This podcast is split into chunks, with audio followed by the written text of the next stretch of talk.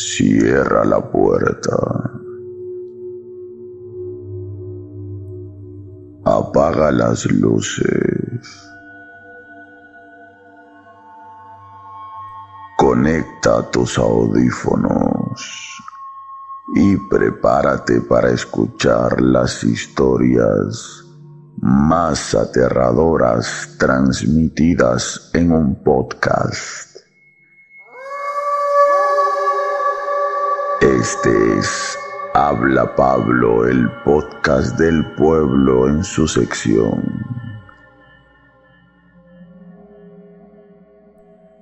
Historias para no dormir.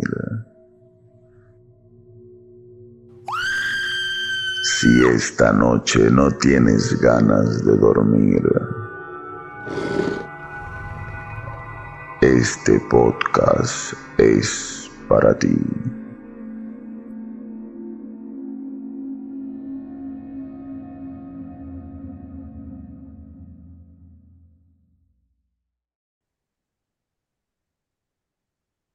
Mm, muy buenos días, muy buenas tardes, muy buenas noches, muy buenas madrugadas o cuando sea. Ya vi que mucha gente se está copiando mi saludo inicial. No importa, se los regalo. O cuando sea que estén escuchando esto y sean todos bienvenidos a una sesión más de Habla Pablo, el podcast del pueblo, su sección Historias para no dormir. Mucha gente se queda dormida con este podcast, así que también se podría llamar Historias para, para dormir. No nos ofendemos uno de nuestros panelistas, uno de los que está acá grabando con nosotros, se queda dormido en el programa. ¿Cómo no se van a quedar ustedes? Así que normal. Historias para no dormir y en, en algunos casos historias para dormir. Ya perdió la vergüenza de dormir. Ya perdió la vergüenza este señor. Es más, por ahí está su almohada. Por ahí abajo de esta su almohada. Este señor es así, de lo peor. Ahí está, ve, ahí está, ahí está. Ahí está, ve, ahí está, ve. Ahí está, ahí está. Con todos los ácaros, con todos los Ay, en la cara, los ácaros en la cara. Este señor no tiene ningún tipo de vergüenza. Pero bueno, estamos ay, aquí una semana más en un iceberg nuevo. Muy pronto les voy a decir de qué se trata. Pero antes, por supuesto, voy a presentar en la oscuridad, en la penumbra. Ya no Ahí, tanto. bueno, ya no tanto porque este, no sé si compró una luz, que habrá sido, no sé, Sí, qué le está, alumbrará. está más iluminado, está más iluminado. Está, está más iluminado. Una cabeza iluminado. flotante parece. Pero está con nosotros, el único, el incomparable. Como él no hay dos. Spider-Man. También el señor Omar Cruces, alias Pepe. Buenas noches, Omar. Hola Pablo. Hola Kike. Buenas noches. Buenas noches con toda la gente que nos está, nos está siguiendo, nos está viendo el día de hoy. Hoy tenemos un iceberg bien bacán. Un poquito, un poquito feíto de repente porque hay ciertos datos que de repente de verdad no nos van a dejar dormir.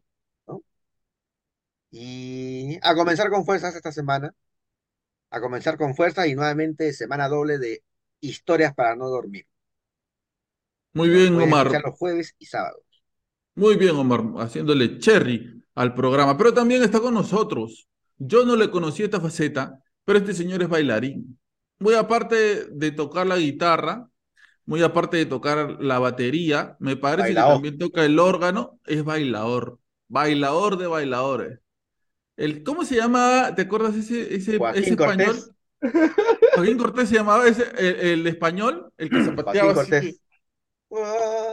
Ese, ese, ese, el señor, el único, Gitano. baila, ¡Vamos ella! El ¡Vamos gitano. ella! el gitano del podcast. El Mi señor. paella dijo. No, ni para ella ni para nadie. El señor Quique Maurtua.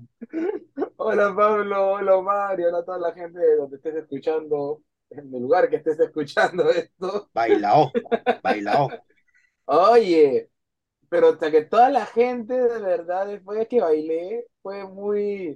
O sea que todo el mundo me decía, oye, no, eh, Quique, no te conocí en esa faceta. Eso es lo que le acabo de decir Omar. Me ha, me ha- me ha sorprendido. No, Eh, pero, pero Quique, la gente que nos escucha dirá, ¿qué baile? ¿De qué? ¿De ¿De qué están hablando? Claro, Sí. justo lo que... Cuenta, no, claro, cuenta, justo- cuenta. Justo lo que iba a decirles, sino que, eh, bueno, la semana pasada, el domingo, eh, bueno, sábado y domingo fue el aniversario de la parroquia en que participo, ¿no? Y cada, cada grupo parroquial presenta un número.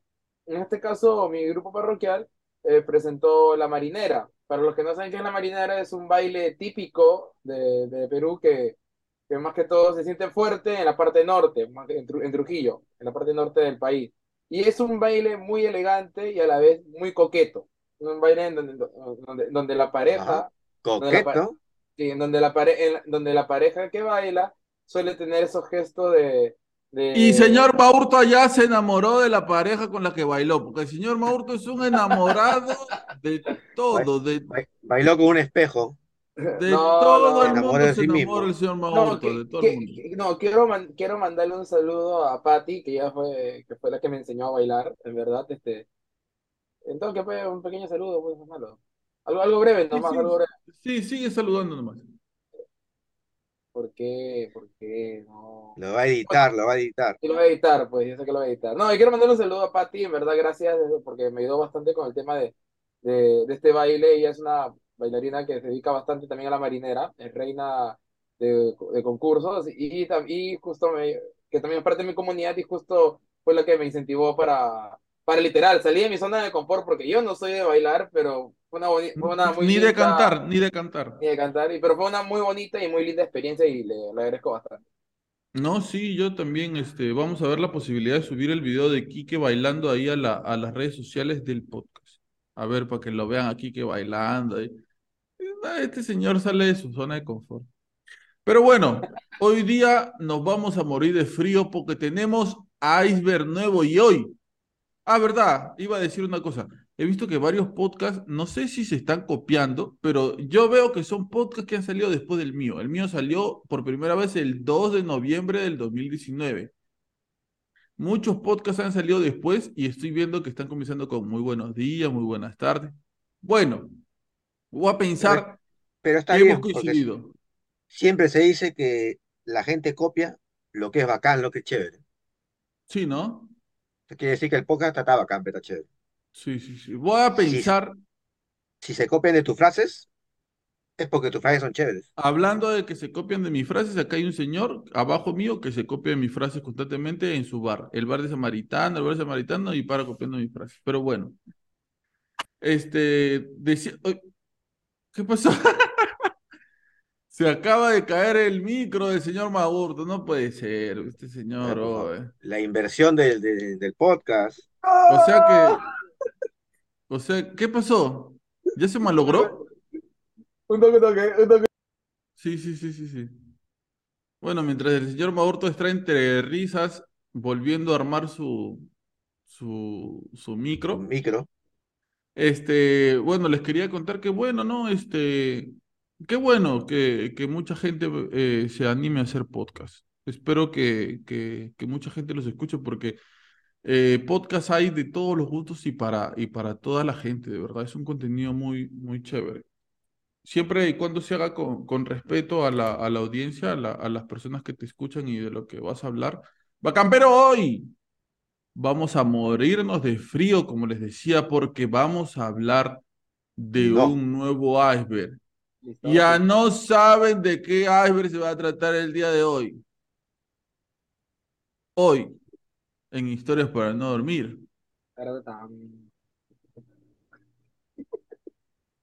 Dilo.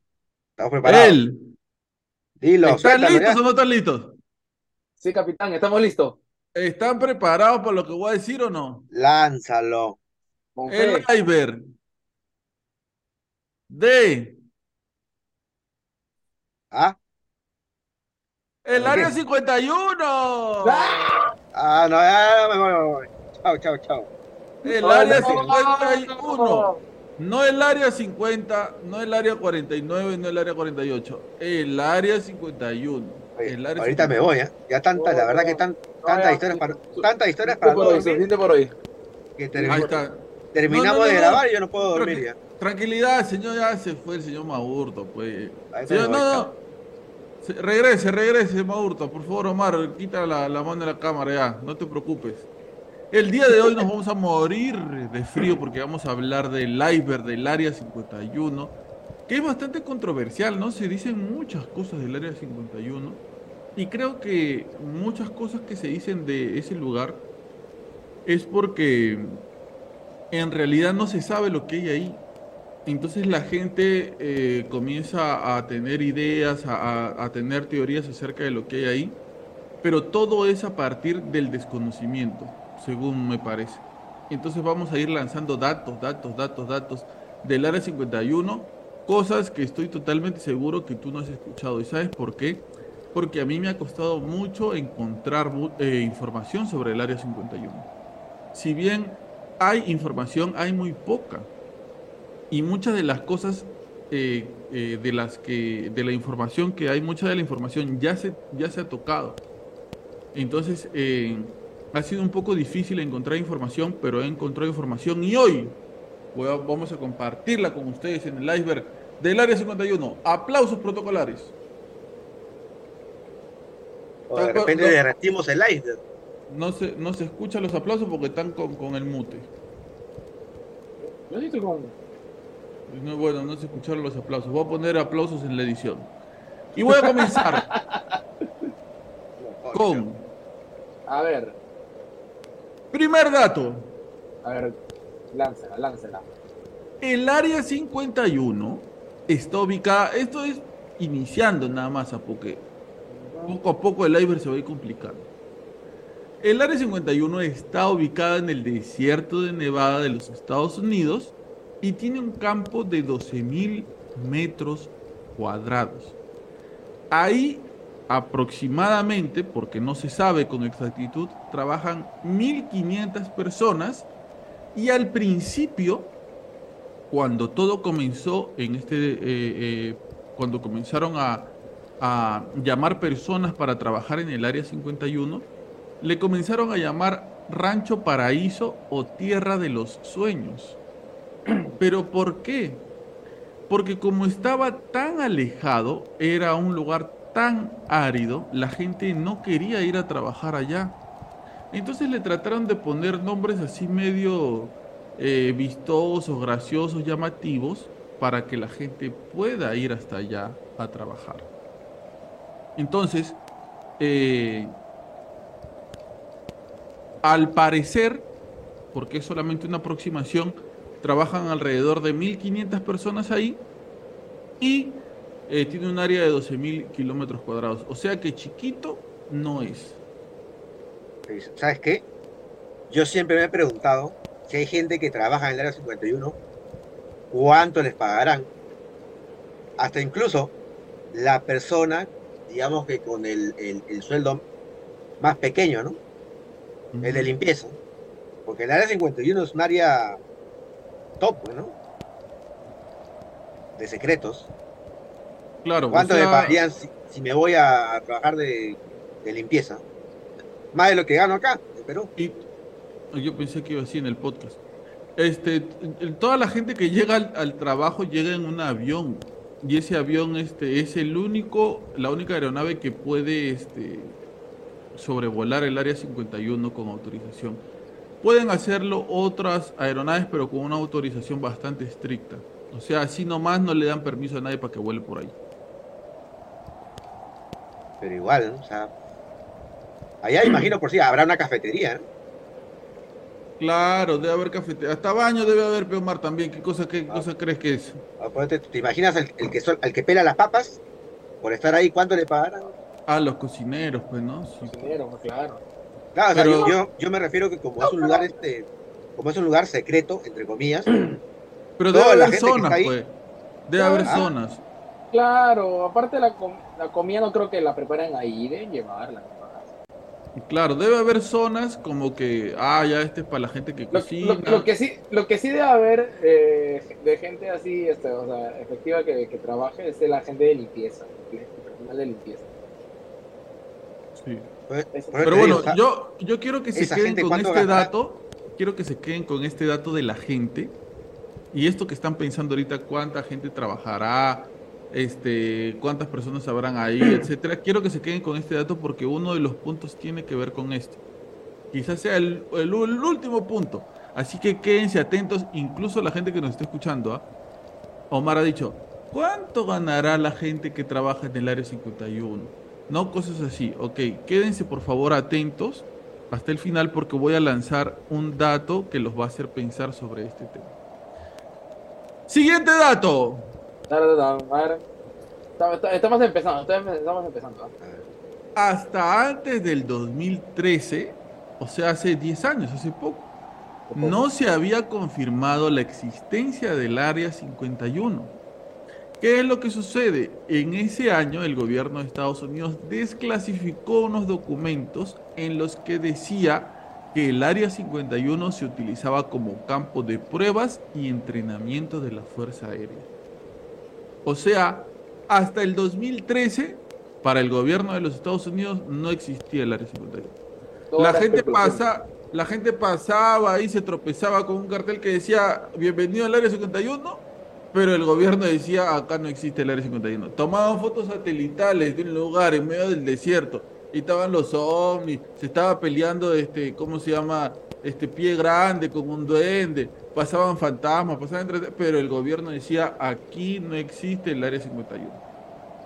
Es hasta el año 2013 en que Estados Unidos confirma que sí, sí, bueno, ya, lo voy a decir, lo voy a decir. Eh, eh, aquí sí existe el Área 51.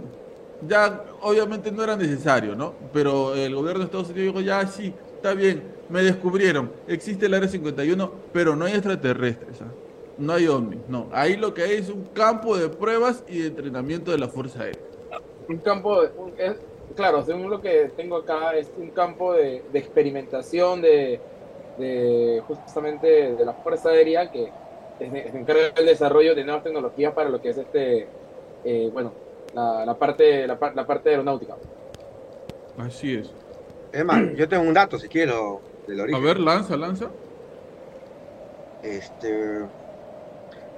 Bueno, de repente tú sí lo tienes y lo vas a mencionar más adelante acerca de que el Área 51, antes de que se asocie con el tema extraterrestre, estaba asociado con el tema de pruebas nucleares. Ajá. Ya. Sí. Lo que pasa que, mira, este es un dato que yo no sabía. Dice que en, en el Área 51, ahí fue donde se se hizo el proyecto Manhattan. ¿Qué es el proyecto Manhattan? Es ¿Del doctor Manhattan? Toda la organización, la planificación de pruebas nucleares y que va, va a tener su resultado en la bomba de Hiroshima, Japón. Pero el dato que yo te quiero dar es de que dice que todo este tema del proyecto Manhattan era tan, pero tan eh, oculto que ni los presidentes sabían, ni el Congreso en abril del año 45, cuando el presidente Harry Truman asume la presidencia de Estados Unidos, por primera vez, hasta donde yo he averiguado, a un presidente le informan formalmente que existe el proyecto Manhattan. No sé si ustedes lo sabían. Mm, no, lo del proyecto Manhattan no. Yo tampoco. Tengo un dato yo. Tengo un dato. A ver, lanza. En verdad, el área 51 no se llama área 51.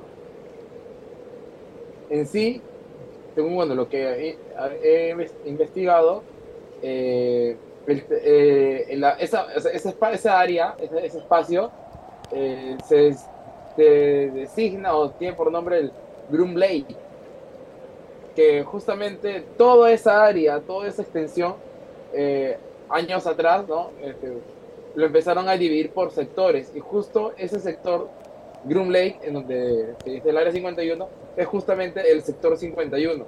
De ahí proviene, por eso el nombre de área 51. Ah, mi Kiki, bien, no solamente baila, no solamente baila mi Kiki, tiene sus talentos. Tiene sus talentos. ¿Sabes por qué yo te mencionaba, le mencionaba a ustedes el tema de, del presidente Truman, que se enteró? Nosotros siempre hemos hablado acerca, acerca de los temas de la conspiración, ¿no? ¿Qué cosa es el tema de ser conspiranoico, teorías conspiranoicas? Es creer que hay un poder que gobierna los países, ¿no? Pero estas personas que gobiernan no son las personas que vemos este, face to face, ¿no? cara a cara. ¿no? O sea, no son los presidentes, no son los congresistas. Lo que hablábamos en el podcast del sábado.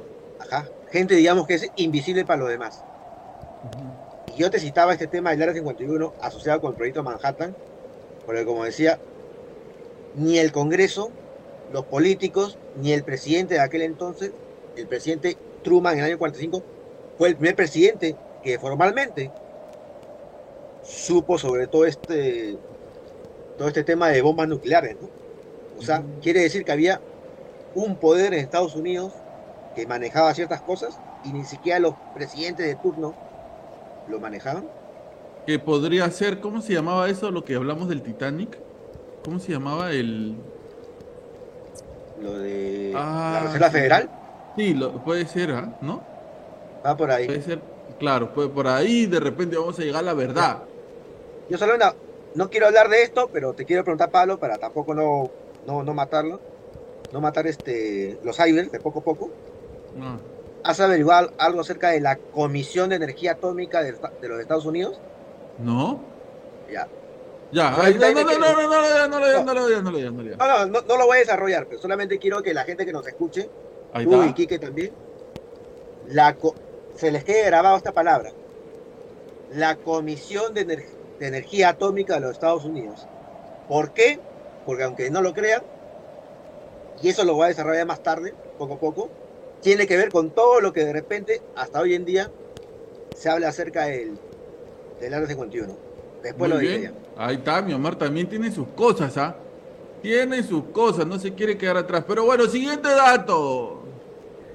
Los trabajadores del área 51 tienen información limitada, ¿ya? Y e incluso los pilotos eh, se identifican entre ellos con nombres clave.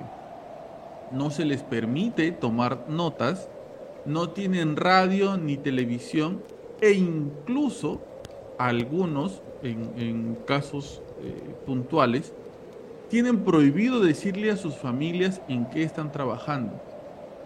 Ni siquiera, ni siquiera al presidente. Estos pilotos que probaban eh, aviones en el Área 51 volaban tres veces más alto que un avión comercial y a una velocidad supersónica. Según dicen los datos de los que hablan estos aviones supersónicos, podían cruzar Estados Unidos en solamente 70 minutos. O sea, Estados Unidos es, ¿qué? ¿Cinco veces Perú? Estados Unidos es más ancho que lo que es este, lo que es Perú a, a Brasil. Más, más ancho A que la la de Mar. Ah, ¿tanto? Más, sí, más o menos. Entonces, en 70 minutos, algunos de los pilotos que estuvieron de servicio ahí declararon que los pasajeros y pilotos de aviones comerciales veían a los aviones supersónicos y ellos gritaban como locos. Los pilotos de aviones de aviones comerciales se comunicaban con la torre de control y este, ¿por qué? Porque pensaban que estaban viendo ovnis. Cuando los pilotos de estos aviones supersónicos aterrizaban, los esperaban autoridades que les hacían comprometerse a no decir nada de lo que habían visto. Ah, lo que estás queriendo decir es de que las personas que estaban por ahí veían estos aviones rapidísimos y pensaban que eran ovnis, pues, ¿no? Exacto. Lo que pudo haber creado la leyenda. pues. Lo que, y, y lo que alimenta, creo yo, la leyenda es que el gobierno de Estados Unidos por mucho tiempo no dijo a qué se dedicaba ese lugar. Y como dijimos hace un momento, hasta el 2013 no aceptaban su existencia. Entonces, Mira. eso alimenta mucho el mito a que tú digas acá pasa esto, pasa el otro. Mira, de lo que tú has dicho, de que estos aviones pensaban que eran naves extraterrestres, Es que parece. yo no sé si fue en Rusia, en Ucrania o en, el- o- o- o en los mismos Estados, Estados Unidos, pero también algo, algo parecido pasaba que se confundían a los aviones con extraterrestres. ¿Por qué? Tú has visto que creo que hoy día los pilotos eh, usan, ¿cómo lo puedo decir? Tienen un, tienen un, en su casco tienen uno- unos lentes y una, una mascarilla de oxígeno, creo. Claro. que por lo general todos son de color negro. ¿Ya? Creo que en Estados, no, creo que en Rusia, algo parecido también, los campesinos que veían por primera vez los aviones super, super veloces de la Unión Soviética, con pilotos con estas mascarillas, como nunca habían visto un avión y nunca habían visto un piloto con una máscara negra, asociaron que lo que estaban viendo, mira, escúchalo bien, estaban viendo naves extraterrestres manejadas por gorilas. Mm. ¿Por qué? Porque los pilotos, unos visores negros y una ma... ¿Cómo se dice eso para que respiren? Una, no sé, Una máscara, máscara de oxígeno. Una máscara de oxígeno, pero como todos negros, los asociaron a extraterrestres de forma, en forma de gorilas. Y así también se va, se va creyendo la leyenda. Pero tú te imaginas volar en un avión a una velocidad supersónica y cruzar un país tan grande como Estados Unidos en 70 minutos? Qué bestia de velocidad. O sea, la preparación que ha debido tener esos pilotos, ¿no? Eh, si yo cuando estoy en el ascensor, El modelo, el modelo de, de esa, ca- de esa casa era el A12 Oscar. Es un- el- tiene un diseño muy. Bueno, el diseño de ese, de ese avión pare- parece este, un. pare- pare- parece en nave espacial. A ver, compártelo, Quique. Ah, ¿La pantalla? Sí.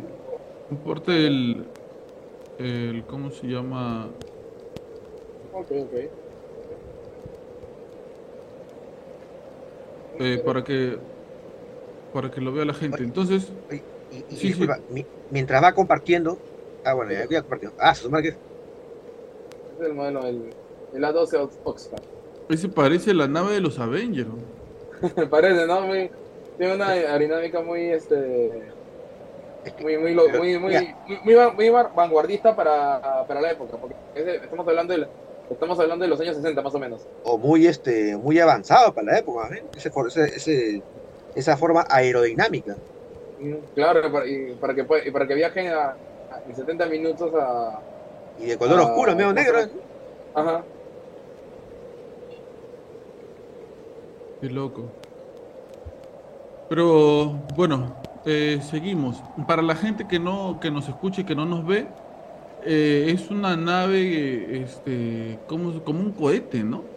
claro, es algo es, una nave, un cohete. es, un- es una nave alargada color negro que por lo general las turbinas siempre le suelen poner en el, en el cuerpo, ¿no? en la parte del centro, pero en este caso esta nave tiene las, las turbinas prácticamente en las alas y las alas son como que más cortas. Qué loco. Pero bueno, Sí, pero- seguimos con. Ah, Sí, dime, no. Mar. No, an- justo me acabo de acordar, antes que me olvide. A ver, Ya. a ver, a ver. Bueno, no- bueno, si asociamos al Gran 51 con el tema extraterrestre, puedo hablar de- del tema extraterrestre. Algo Claro. que antes que se me olvide, para que toda la gente que está en el podcast, la gente que es hincha, sobre todo para Jessica, Ahí está. ¿Ya? ¿ya? Ustedes de pues. repente lo han escuchado, lo que va a pasar el 31 de mayo. Así como Jessica para escribiendo qué va a pasar en, en esta fecha en marzo, qué va a pasar en esta fecha en abril. El 31 de mayo, la NASA va a compartir los resultados de su, de su estudio independiente sobre los ovnis. Mm, A ver, ¿qué es lo que pasa? Este es un dato. A ver, lo tengo por acá. Miren, un ratito. En octubre del 2022, la Agencia Espacial de la NASA creó un equipo científico independiente para estudiar los fenómenos aéreos no identificados, es decir, ovnis. Fue en octubre del 2022. Y, producto de esta investigación, con científicos convocados por la NASA, este 31 de mayo, la NASA, a través de todas sus plataformas, va a dar su primer informe, fruto de esta investigación que comenzó en octubre del 2022. No sabemos lo que la NASA nos va a decir el 31 de mayo. Nos dirá que hay vida extraterrestre. Nos dirá que de repente todavía no tienen toda la información para decir que existe la vida extraterrestre. O de repente nos dirán De que algo hay, algo hay. algo. hay. algo hay, de que hay algo hay. Pero apunten bien, toda la gente que nos oye, el Vamos, 31 ya, de mayo, el Próxima 31 de semana. mayo, la NASA Justo para A que la las gente. a las 16 y 30 horas La miércoles, ahora. en todas sus plataformas va a decir su primer informe sobre vida extraterrestre. Justo para que la gente que cobra su, su sueldo de fin de mes ya se lo gaste y todo, ya, porque ya se acabó el mundo. eh. Pero, pero, pero, pero esto que le estoy diciendo es, a- es algo icónico del tema de la NASA, Claro. porque, porque el año pasado ellos han convocado un conjunto de científicos para que les ayude a demostrar. A ver, yo no, yo no me acuerdo si fue en este octubre del 2022. ¿Ustedes se acuerdan que hace tiempo se escuchó una noticia el año pasado de que la NASA había convocado también a, a varios Teólogos. Yo no sé si en este grupo están ellos, ¿no? pero, pero vamos a ver qué respuesta nos tiene la NASA el 31 de mayo. No Atentos. falta nada la próxima semana. Fácil y, y lo y hacemos un en vivo reaccionando en vivo ¿ah? para ver qué cosa dice la. Oye, puede la ser. ¿ah? Puede ser, ¿no? Siguiente dato. Uh. Se dice que en el área 51 se filmó la llegada a la luna. Ah, cierto, sí lo he escuchado. Eh, ¿de dónde viene este, esta teoría? Eh, yo creo que todo surge a partir de la película. ¿Es Stanley Kubrick el que hace Odisea en el espacio? Sí, ¿no? A ver, checa. Kike. Este, todo surge a partir de la película de Stanley Kubrick. Eh, creo que es Stanley Kubrick, si no me estoy equivocando, y lo va a ver, Kike. Odisea en el espacio, en donde se ve una película que, que parece que se hubiera grabado en el mismo espacio, ¿no? O sea, los efectos son tan eh, alucinantes, la película se ve tan locaza, que pareciera que se ha filmado en el espacio. ¿Lo tienes, Quique? Sí. Sí, está, está en Kubrick. Ya ves. Entonces, este, eh, mucha gente pensó que lo que se hizo o la- las imágenes que provenían supuestamente de la luna las había dirigido también Stanley Kubrick. Y creo que él como que no, no se anima a decir que sí, pero tampoco se animó a decir que no. ¿ah? Él quizás por marketing, no sé, lo dejó como que ahí en, en el... O sea, no quiso declarar. De que algo hay, algo hay, dijo también, y sí como. Pero, pero tú sabes por qué sale toda esta teoría de que el gobierno de Estados Unidos creó esta filmación supuestamente falsa de la llegada a la luna. Me parece que era porque ya iba a llegar a Rusia, ¿no? Claro, era, era, una, era una, una guerra, por así decirlo, de poder entre Rusia y Estados Unidos con respecto del proyecto espacial. La Rusia, eh, Rusia no me acuerdo cómo se llama su agencia espacial y por parte de Estados Unidos la NASA. Y como que Rusia ya está, y Rusia está tomando la delantera. Claro. Lo, lo que pasa es de que, acuérdense, Rusia mandó, acá lo tengo, hasta lo tengo anotado, mandó el 4 de octubre del año 1957 el Sputnik 1, un satélite que orbitó. ¿El qué? ¿El qué? ¿El qué? El Sputnik, ¿No es Sputnik? eso, Sputnik, Sputnik. El señor dando información falsa, no puede ser. No, pero, o sea, yo, yo, yo quiero que nos pongamos en el contexto de, del gobierno de Estados Unidos y de la gente, hasta hasta donde yo tengo entendido. Toda la gente de Estados Unidos, el, el- el pueblo, al sentir de que hay un satélite orbitando alrededor de la Tierra, sentían de que estaban siendo observados, mirados. Y peor todavía, cuando el, el 3 de noviembre del año 57 mandan el Sputnik 2 con la perrita laica. Que eh, para los que no saben, es la representación de la perrita que sale en Los Guardianes de la Galaxia. ¿No? Que sale con Ah, un traje claro, el espacial. perrito que está con que está con su traje de astronauta. Eh, ella es la representación de la perrita que enviaron a la luna en la Tierra. Dicho de paso, hay un detalle muy, bonito- muy bonito en el, o sea, de, de- de la peli con respecto a ese personaje, porque en los cómics ese personaje es, es un perrito, es macho. Pero el director, el director este, para esta versión cinematográfica, en homenaje a Laika, es que al personaje lo vuelve perrita. Pero mira, No, no, ya no, ya cierra el podcast. Esa película me ha dolido en el corazón. No, es muy buena, muy buena, muy buena. pero mira, date cuenta que luego de, de estos hechos, los soviéticos mandan al primer hombre a- a la- a- a- al espacio, a Yuri Gagarin, o Gagaray, como se pronuncia. Que él creo que muere. No, él, Hay una referencia en la película Armagedón sobre un astronauta ruso. ¿Ustedes han visto Armagedón? Armagedón es la que es con Bruce Willis, que los mandan a ellos que son mineros, creo, a hacerle un hueco a un Petroleros, meteoro. Ahí está, hacer un hueco a un, a un meteoro, a un meteorito, claro, es, un es- que y encuentran la- ahí a un astronauta ruso que tenía Es que- tiempo ahí ya. en, no, es que en la película, como ya se estaban asociando todos los gobiernos para poder derribar el asteroide, la nave americana, como necesitaba combustible, se iba a ir a una estación rusa. Y ahí se encuentra con el ruso. Mm. Y el ruso, claro, hay problemas en, eh, para que la nave salga de la estación al asteroide. Y bueno, el ruso muere. pues. Ah, tú spoileas también las películas. Ah, pues Esa película es antigua. pues. Pero, pero, pero mira, Es el, buena. Sput- el, el Sputnik 1, el 2, Es de, perdón en el Omar, perdón, perdón Omar, es de esas películas que uno está haciendo zapping en la tele y se queda a verla, ¿no? No la pasa ya, voy a ver Armagedón por decimoquinta vez, no importa. Pero bueno, de dale, casualidad sí, lo, lo pones El y- cine millonario.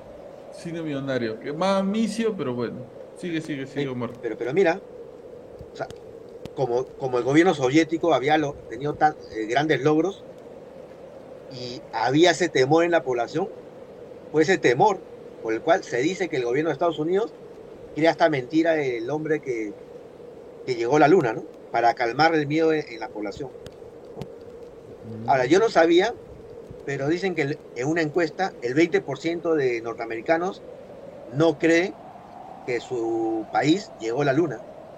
Hay, hay algunos, esto yo lo he visto en TikTok, ah, pero no sé de dónde provienen los videos. Hay algunos videos de, de personas eh, preguntándole a los astronautas, ¿no?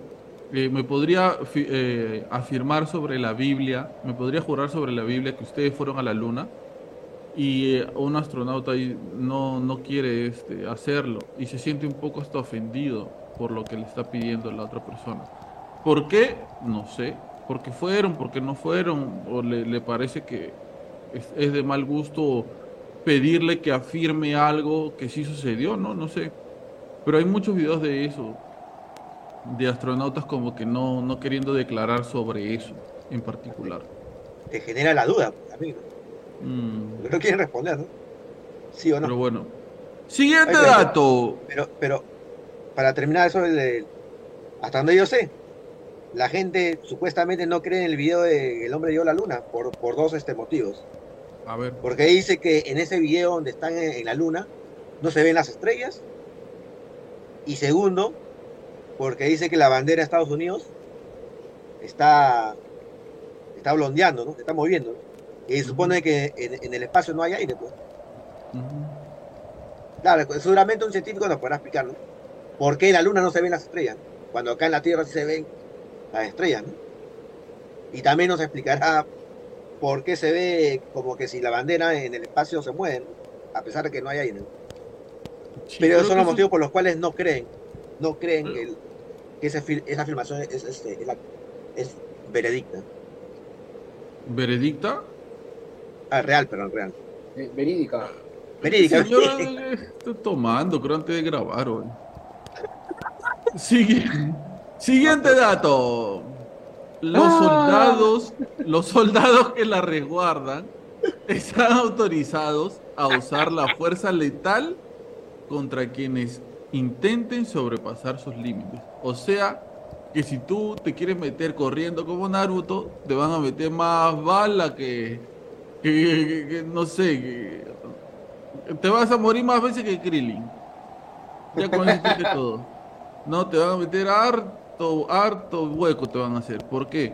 Porque están autorizados los soldados a usar la fuerza letal, a meterle bala a todo el mundo.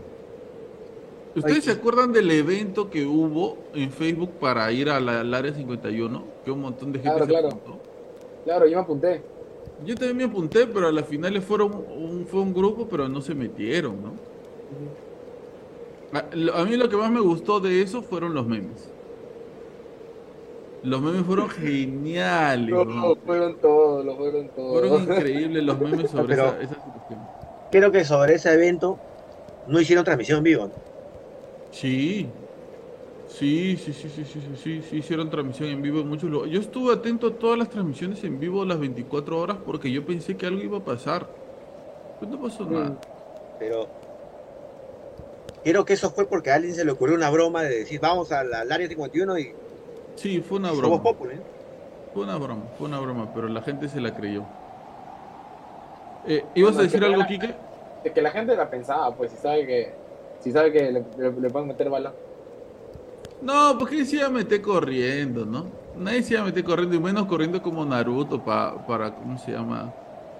Para ver qué cosa pasaba adentro. Pero bueno, siguiente dato.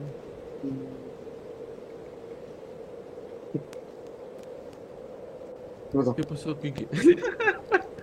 Kiki está que hace su, está que hace sus sonidos de susto. Muy bien, Kiki. Ha estado en la reunión. Omar no estuvo. Omar, Omar Eh, está ahí, ¿cómo se llama esto? Eh, inmutable. Sí, a él no le afecta nada. En, mi- en 1989, el año en que yo nací, Bob Lazard, que supuestamente había trabajado en el Área 51, dijo que había visto hasta nueve platillos voladores y los cuerpos de algunos extraterrestres y que había sido amenazado de muerte tras revelar estos supuestos sucesos. Bob Lazard debe ser uno de, una de las personas más conocidas en el tema ovni.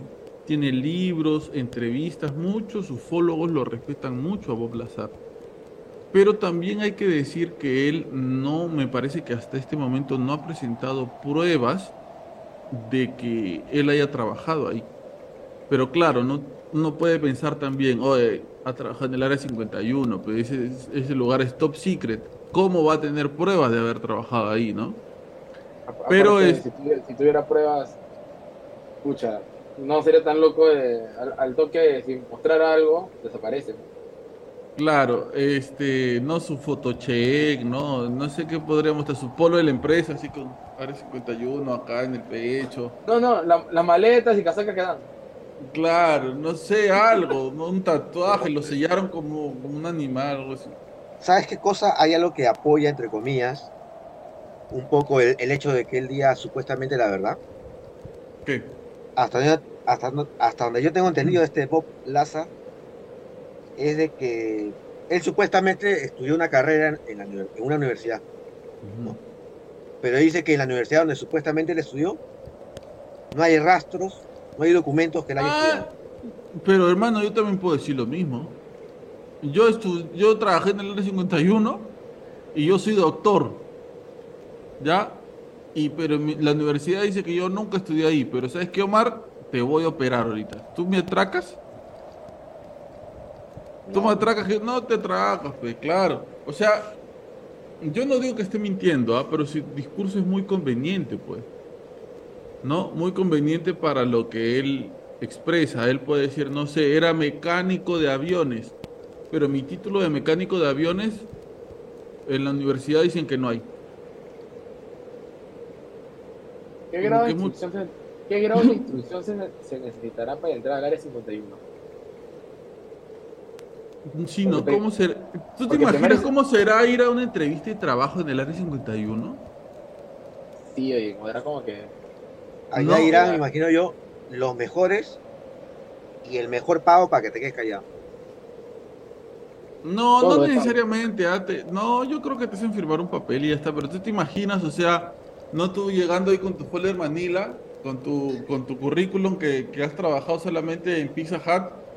Este, y, bueno, señor, tome asiento. Sí, que, pa- ¿Para qué puesto viene usted, señor? No, eh, el área 51. Ah, el área 51, Juan, y te meten ahí un- en un frasco y te experimentan.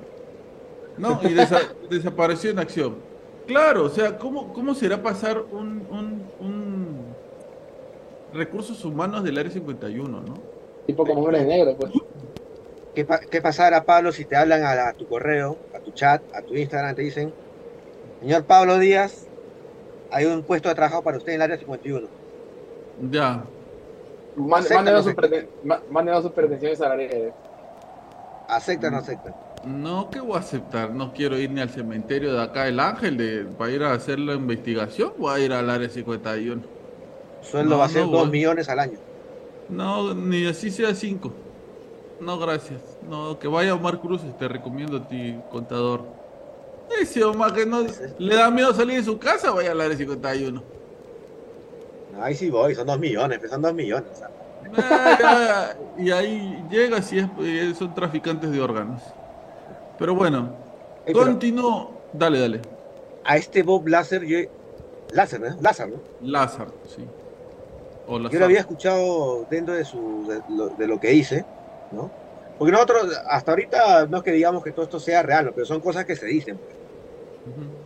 Son parte de las teorías conspiranoicas. Las personas que dicen que han estado ahí y han visto algo, pero este Bob Lazar yo le he escuchado que él habla mucho acerca del área, el área S4, el área Sigma, Sigma 4, que dice que es un área, un área dentro del área 51, que es un área reservada, un área secreta, este área, subárea Sigma 4, es un área más secreta todavía, dentro del área 51. Ya, muy alucinante, ¿no? Pero eso O sea que, o- o- sí, pues eh, mucha gente dice que hay, abajo hay más, pero eso lo toco en un punto. Sí, Kikín. No, no, nada. Ah, ok. Listo, entonces continúo con el. Ya, A ver, dale. Eh, ¿cómo, cómo, o sea, si lo que acaba de decir Omar es, es supuestamente un área, es un área secreta dentro de otra área secreta, este, ¿cómo lo saben? O sea, ¿cómo, cómo, cómo uno llega a, a ver, a, saber, a saber esa información? De algo, se- secre- algo secreto dentro de otra, algo más secreto. O sea, yo, yo imagino que él puede estar, es como que tu casa fuera del área 51 y hay un cuarto donde a ti te dicen, no entres ahí y ni preguntes qué hay. Algo así será, imagino yo. Sobre esta famosa área Sigma 4. No, y, y, y cuántas áreas y cuántas así este, de- departamentos debe haber de, de que también, o sea, ni siquiera, ni siquiera lle- llega la información a la luz, o sea, ni siquiera para saber ni por especulación. Es verdad. Eh, siguiente dato. No. En el año, este es un dato bastante curioso, ¿ah? Tomen, eh, presten atención a esto con, con suma delicadeza.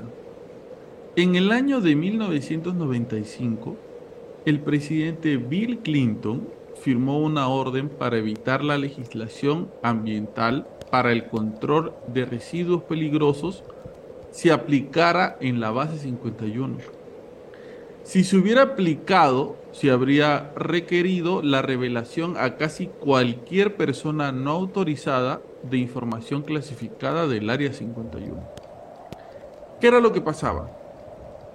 Que eh, comenzaron a haber denuncias, ¿ok? De personas acerca de que en el área, del área, el área 51 era un lugar eh, demasiado radioactivo y que iba a tener consecuencias la gente que vivía cerca o incluso la gente que no vivía tan cerca porque se vio a dos personas tirando eh, algo radioactivo, deshaciéndose de algo radioactivo, eh, pero no querían decir ellos qué cosa era. El presidente Bill Clinton firma en 1995 esta orden para que las personas del Área 51 no expliquen qué fue lo que estaban tirando en ese momento. Si él no firmaba eso, cualquier persona, tú sabes que en los Estados Unidos eh, las personas pueden este, denunciarte ¿no? sobre algo a las empresas y pedir explicaciones sobre una cosa otra cosa. Eh, cualquier persona iba a poder eh, denunciar esta situación e iba a tener, eh, iba a, ¿cómo se llama?, acceder a información clasificada. Entonces Bill Clinton hizo que el Área 51 eh, esté blindada sobre ese tipo de estudios. Yo hasta donde tengo entendido, ¿te acuerdas que en un principio yo te hablaba acerca de la, les hablaba acerca de la Comisión de Energía Atómica de los Estados Unidos? Ajá. Claro, en la época de Bill Clinton, esta comisión, esta entidad eh, gubernamental de Estados Unidos ya había, creo, había dejado de existir, ¿no? Pero se dice que parte de esta, esto que lo motivó a Estados a, perdón, a, a Bill Clinton a hacer esto que tú dices, era algo que salía del, de aquellas personas que sabían o estaban relacionados con el tema de la, de la Comisión de, de Energía Atómica de Estados Unidos, ¿no? como para que no, no descubran lo que hay ahí o lo que hubo ahí. ¿no? Ujú. Jus- justo este, ahora que, que hablabas tú de lo que hay más allá del área 51, esto no es un dato, es solamente un comentario. Se dice, hay rumores de que debajo del área 51 existe un sistema de trenes que conecta la base 51 con otras bases e incluso conectaría la, al área 51 con Europa. Ala, con Europa. Ujú. Está por- Como en la película de Hombre de Negro. Eh, yo no he visto hombres de ¿Por el océano o me está hablando de portales dimensionales? Ya que ya me estoy volviendo ya. Bueno, claro, no, yo no sé, no sé. Te digo el dato, ¿no? Que debajo del área 51 hay una subbase. Y o sea, eso no es que por encima nomás la vaina, no, por abajo hay un montón de cosas. Como te digo, incluso un sistema de trenes que lleva a personas de una base a otra base. Porque la base 51 no es la única base top secret de Estados Unidos, ¿ah? Claro. Bueno, yo he visto un dato que decía que hay conexiones con, otra, con, con otros estados, y- y como por ejemplo también Las Vegas, pero de lo que ahorita acabas de decir de hasta Europa, ahí me, me, me cuadraste. Sí, es, es un dato dentro de la teoría de la conspiración. Pero continúo con el siguiente dato. Existe una teoría. Escuche, escuchen esto que es bien loco. Ustedes saben que una de las cosas que alimentó el tema de que la base 51 era, el área 51 era ah, extraterrestre, era el tema de Roswell, ¿verdad? El caso Roswell. El caso Roswell, que es- debe ser el caso más icónico de extraterrestres, de ovnis en el mundo, el que más se conoce, ocurrió en eh, cerca a, a- ¿cómo se llama? 50? No tan cerca, pero sí cerca. Entonces eso fue parte de eh, lo que alimentara, ¿no? el misterio del área 51. Pero les tengo una teoría que es bien loca sobre este tema. Dice esta teoría que los tripulantes de la nave OVNI que se estrelló en Roswell no eran extraterrestres. ¿Saben qué cosa era? Habla. ¿Saben qué cosa eran? Humanos mutados. Eran japoneses. ¿Japoneses? Sí. ¿Con Ichiwan? Pero no cualquier, cualquier japonés. Eran prisioneros de guerra del desastre de Pearl Harbor. Ya. Supuestamente ellos fueron sometidos a una gran carga de radiación antes de lanzar la bomba atómica sobre Japón. Esto los dejó con grandes deformidades en el rostro e intentaron escapar en una de las naves extraterrestres que tienen prisioneras en el área 51. Qué loco, ¿ah? Pero yo recuerdo cuando salió el video de la autopsia de los. Porque te acuerdas que hubo una- un video, ¿no? La famosa autopsia de los extraterrestres del, del caso Roswell. Habían al- había algunos doctores que decían que los cuerpos de los seres parecieran que fueran cuerpos humanos, pero expuestas a radiación. ¿Sí? Sí, yo me acuerdo cuenta, que esa era una, una de las explicaciones, ¿no? Yo no había escuchado eso. Claro, que en el video también se decía de que había este. Era falso, y una de las pruebas que era falso era porque creo que se veía un teléfono que no era, De la no época. era de la época. Y el reloj también. El reloj, sí. Yo me Sí, acuerdo que vi ese video en ayer y hoy. ¿Se acuerdan de ayer y hoy? Uy, qué. Claro. Claro, claro, qué época. Era, era un programa de Canal 2, ¿no? Que daban, me parece, el domingo. Tu domingo. Ala, yo me asusté cuando vi esa vaina. ¿no? Yo pensé ¿Sí? que era real. ¿Tú no pensaste que era real? Yo sí. ¿no? Yo no. Ya, ya, ya, ya, Bob Lazar. Ya, ya, este, no sé, a- investigador o- ovni. Yo sí pensé que era Bob real. Lightyear. Bob Lightyear. Yo sí pensé que era real. Y me asusté. Yo, yo creo que fue una. Yo creo que no fue para que lo pasen en, en un horario así para que lo vean niños, porque era una autopsia. Y pero- tipo lo abría, le Pero sacaban. el si es que no me estoy confundiendo, el video de la supuesta autopsia extraterrestre fue, fue otorgado, fue dado por el mismo gobierno de Estados Unidos. Sí, y ahorita No. voy a hablar de eso. Porque también por ahí es bien, bien raro que ellos mismos manden ese video. Pues. En un ratito voy a hablar de eso, pero sí. eh, esta teoría, como les comento, es súper loca, pero cierto sentido tiene. Cierto sentido tiene. No sé si la habían escuchado, yo creo que no la habían escuchado, ¿no?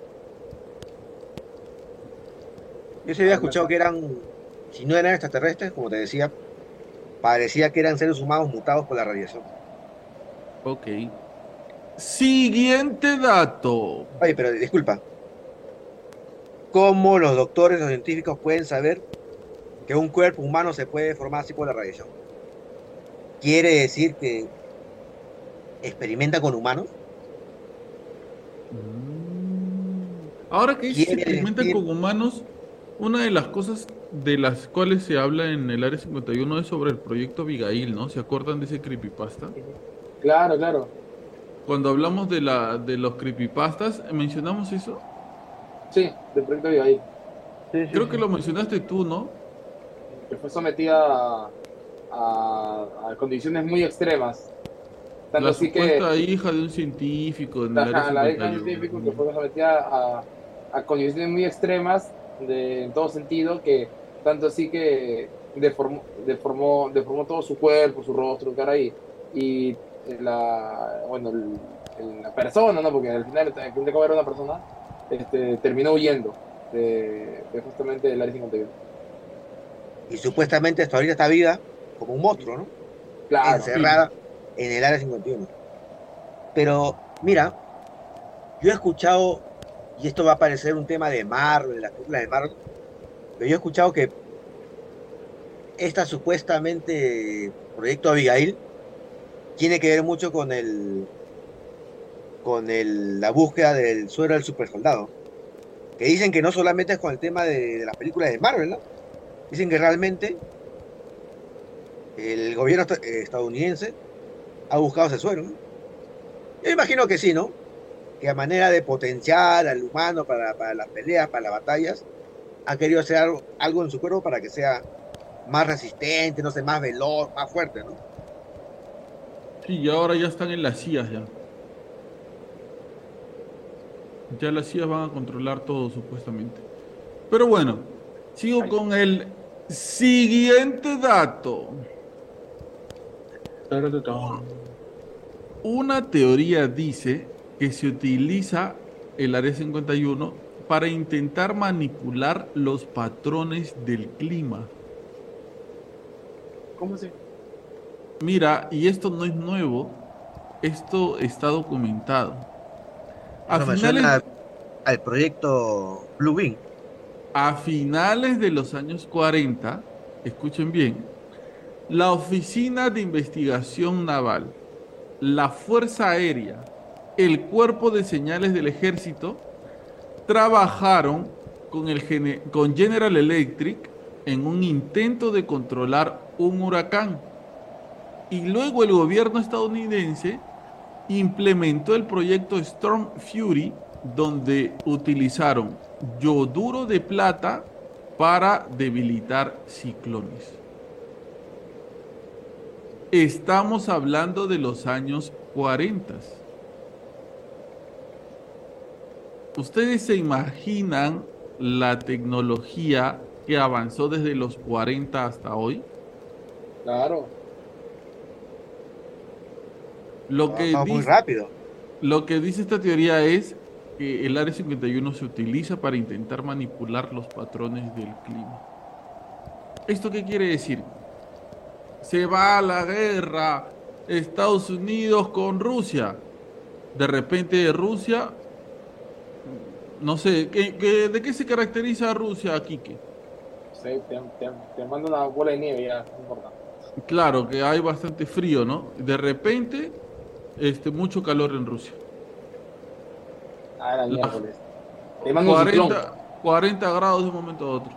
O sea que de repente el ciclón Yakun acá en Perú De mandaron. repente también nos ha metido la yuca con el. Sim- simplemente era para experimentar.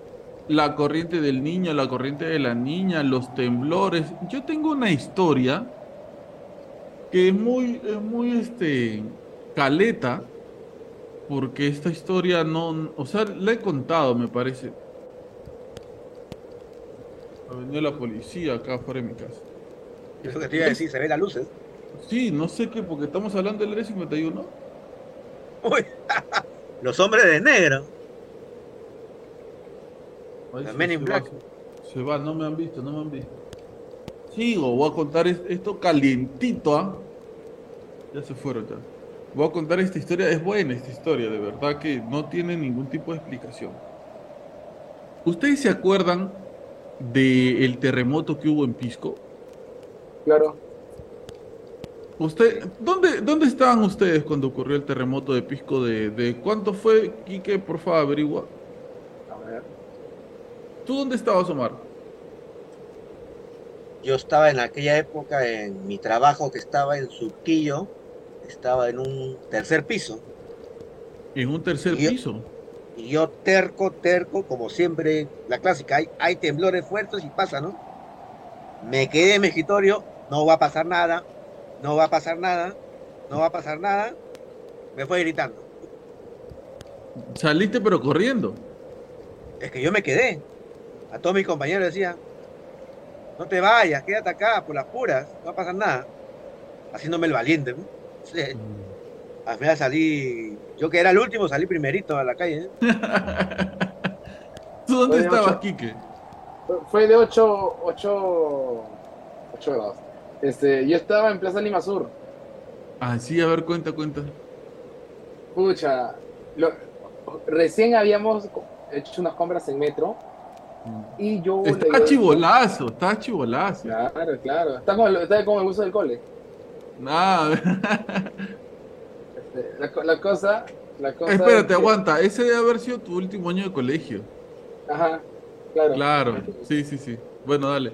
La, la cosa es que ya, pues, este, eh, yo le había dicho a mi madre, mamá, eh, justo, y en Ripley, o sea, una tienda por departamento en Plaza Lima Sur, estaban rematando las camisetas de, de universitario, o sea, en una oferta. Siempre dicho- rematan eso. Voy fuera acá. Ya, este, yo le digo, mamá, porfa, están en oferta, cómprame una, una camiseta, no tengo camiseta de la U. De tanto insistir, insistir, me había atracado y dice, ya, está bien, vamos por tu camiseta. Estamos saliendo de metro y me dice, pero antes de ir a comprar la camiseta, este, bo- compremos un choripán, ahí porque en la entrada del metro siempre se paran ahí varios kiosquitos. Vamos a comprar el choripán y en eso empieza a moverse todo. Empieza a moverse todo y como que ya tengo uno calmado, ¿no? Pero el, el movimiento no, no, no cesaba, no se dejaba de mover. Tanto así que mi, mi mamá así un poco se tocó nervios y me dijo, mejor vámonos acá y vámonos para... eh, el Plaza Lima Sur tiene como un bulevar largo que tiene bueno, primero y segundo piso y en el medio este, varios kioscos. La cosa que me dice que vayamos a, un- a vayamos a una parte que, que esté más fino porque no vaya a ser que algo pase. Y dicho sea, pasó porque empezaron los momentos y por momentos se sentía la intensidad fuerte. O sea, como que empezaba a prender de más. Eh, tanto así que en una de las entradas para esa parte del bulevar que tiene techo de baldosa, la baldosa se desplomó completamente y, y, todo, y toda esa parte tramo del techo se vino, se vino abajo.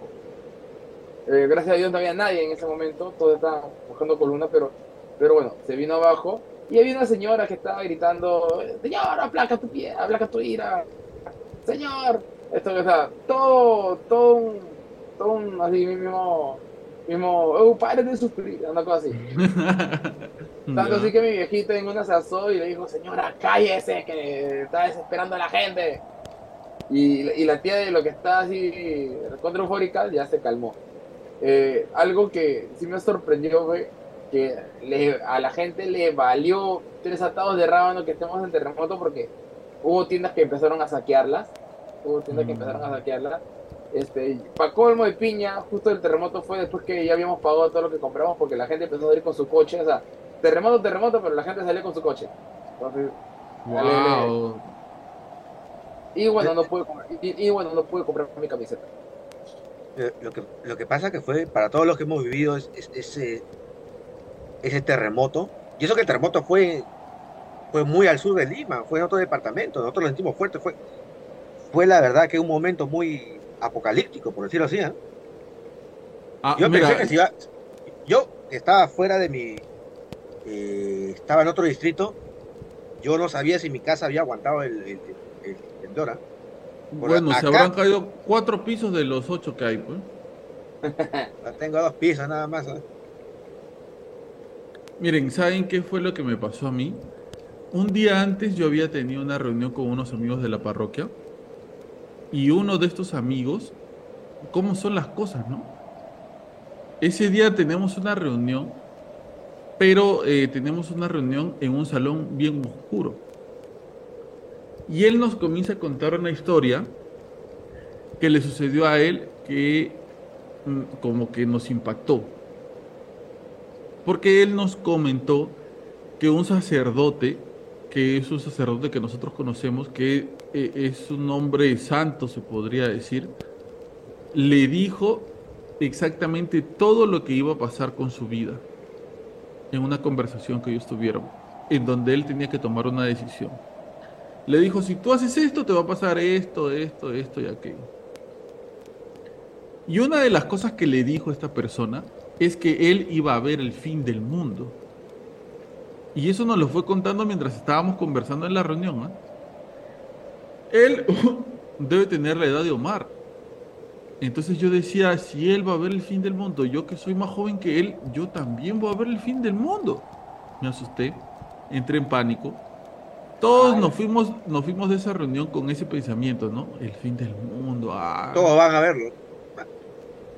Al día siguiente, yo agarro mi mochila, porque yo, yo le digo a Quique que ese debe haber sido su último año de, de colegio, porque yo soy un año mayor que Quique eh, en el colegio, y yo ya había salido del colegio. Ya había salido del colegio, estaba en el instituto estudiando diseño gráfico.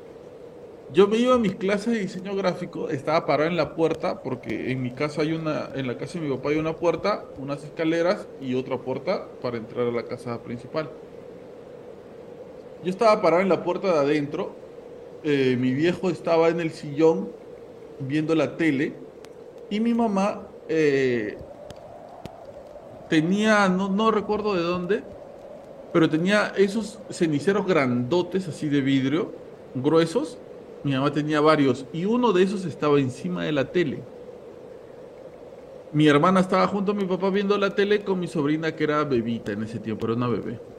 Ahora tiene, va a cumplir 17 años en agosto. La cosa es que este, comenzó a temblar y mi papá decía, ya no se preocupen, ya va a pasar, ya va a pasar. Mi papá recién había comprado la televisión. Ya va a pasar, ya va- Cuando se cayó el cenicero que estaba encima de la tele, mi viejo grita, mi televisor. Y agarra el televisor, lo desconecta y sale con el televisor. Loco, yo he salido de la puerta principal para irme a la puerta de abajo y tenía que pasar por unas escaleras, pero eso es un pasadizo, o sea, no hay techo. Ajá. Cuando yo salgo a la calle, comienzo a ver las luces de colores en el cielo, más el terremoto. Dije no. Hasta acá llegó Pablo Díaz. Nunca sabré qué es hacer un podcast. Yo tenía en ese tiempo de haber tenido 18 años. Ni sabía que iba a hacer podcast. 19, 18, 19. Yo te juro, les juro que yo pensé que me moría. Que ya era el fin del mundo. Porque nunca en mi vida había visto yo algo igual.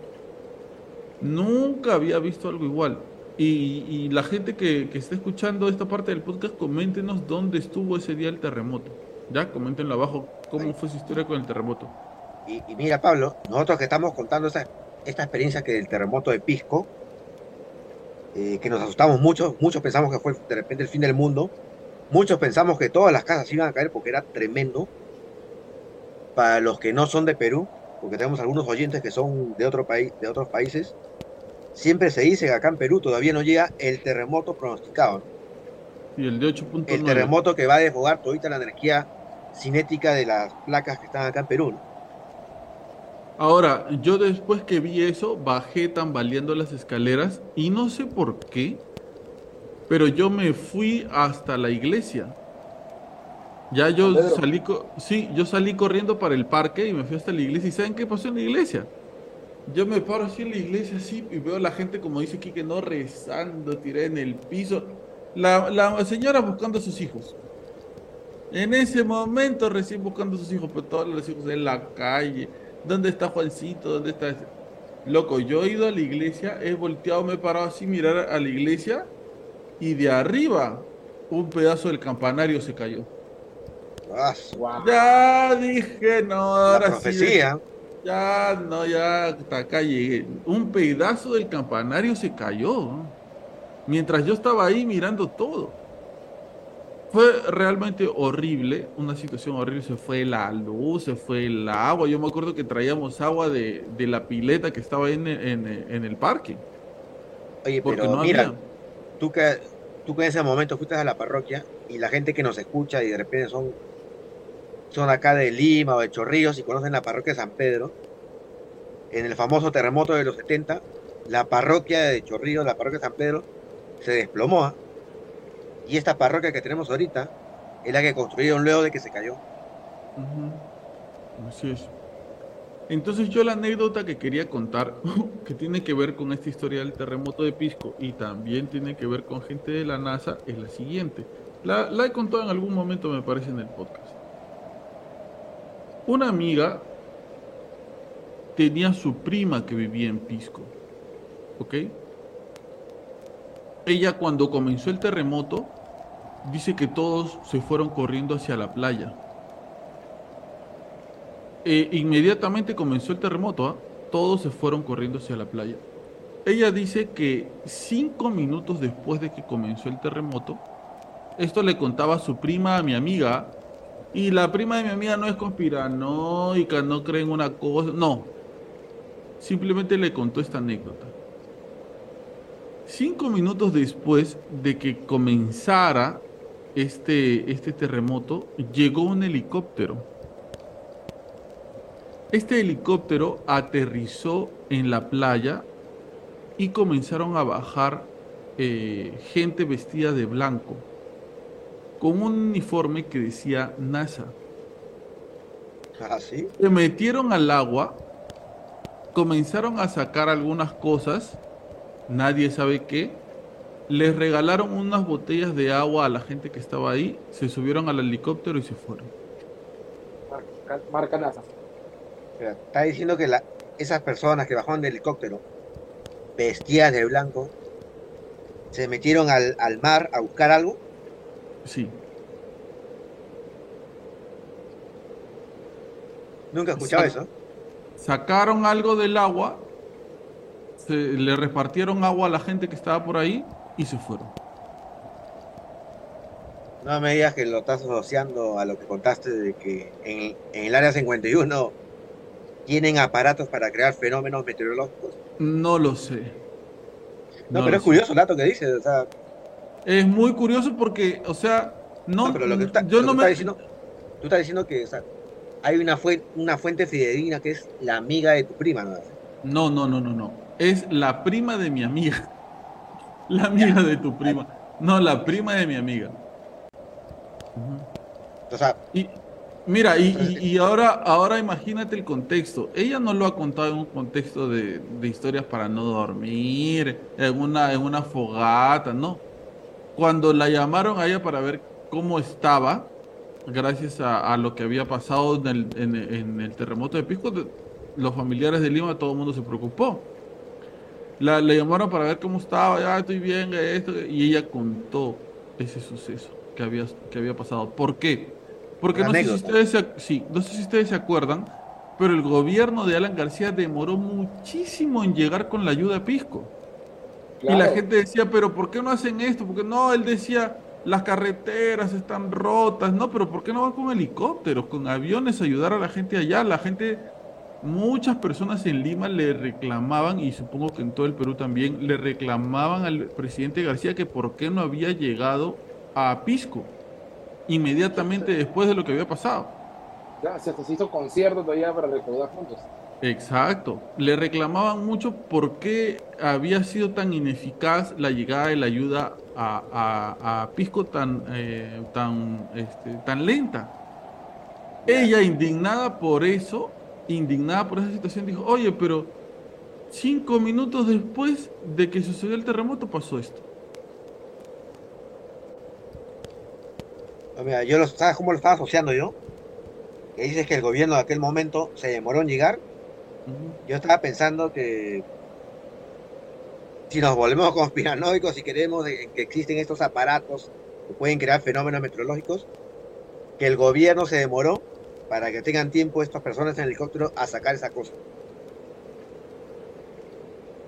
O, o- o recopilar los datos de- del estudio, ¿no? De, de prueba que hicieron. Datos, exacto, datos. Datos.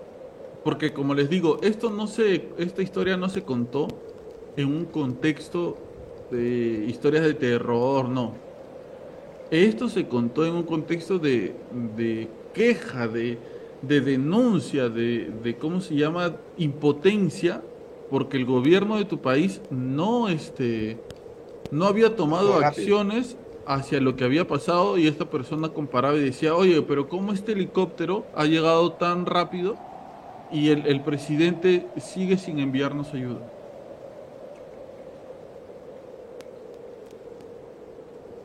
La verdad que fue un escenario muy, muy feo, muy, muy, muy, muy feo. Acuérdate que hasta las llamadas, telef- las llamadas telefónicas, Exacto. ¿Qué opinas mensaje. de esta historia?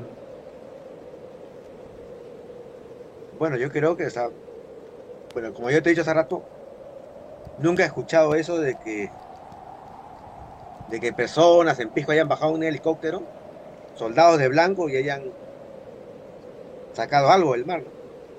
Medio raro. Medio raro. ¿no? Raro. Raro. ¿Qué estás juramentando tú, Hugo Márquez? Estás así hace rato con la mano así. Pero bueno, ¿tú qué piensas, Kikín? De que Algo algo ya- haya- de que ya haya- No, de hecho, de hecho, bueno, no sé qué tan, qué tan conspiranoico podría ser con, con que haya influido en todo el, todo el, eh, con todo el gobierno, pero sí de que, de que, de ser real lo que dice, ¿no?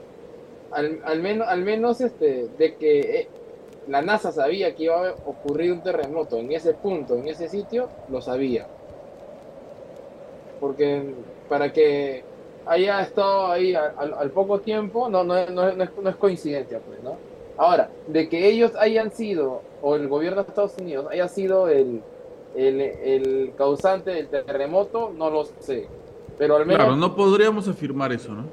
pero sí, pero sí de que tienen algún sistema de que si no es para generar terremoto o lo que dice, sí para poder este prácticamente deducirlos con, con- deducirlos o predecirlos con, con un buena con una buena este con, o sea, con una buena, buena eficiencia pues, ¿no?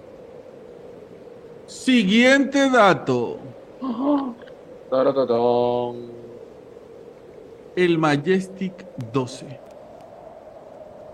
Me suena. ¿Saben lo que es el Majestic 12? ¿No es el local que está acá por los bomberos ahí? Hay un local que se llama así en el Majestic. ¿no? Don- donde bailan las chicas malas. No, no, no es. no es. Habla bien. El Majestic 12.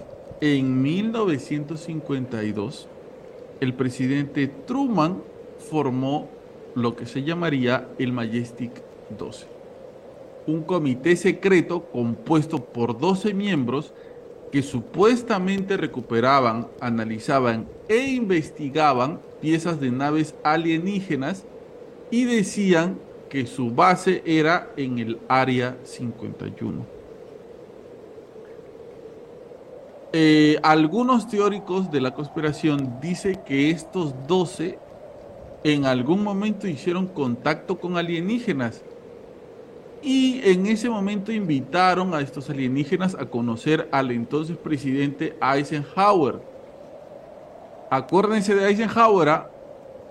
la teoría dice que el presidente hizo un trato con los extraterrestres para que el gobierno tenga acceso exclusivo a la tecnología alienígena a cambio de que los Estados Unidos encubrieran los avistamientos ovni.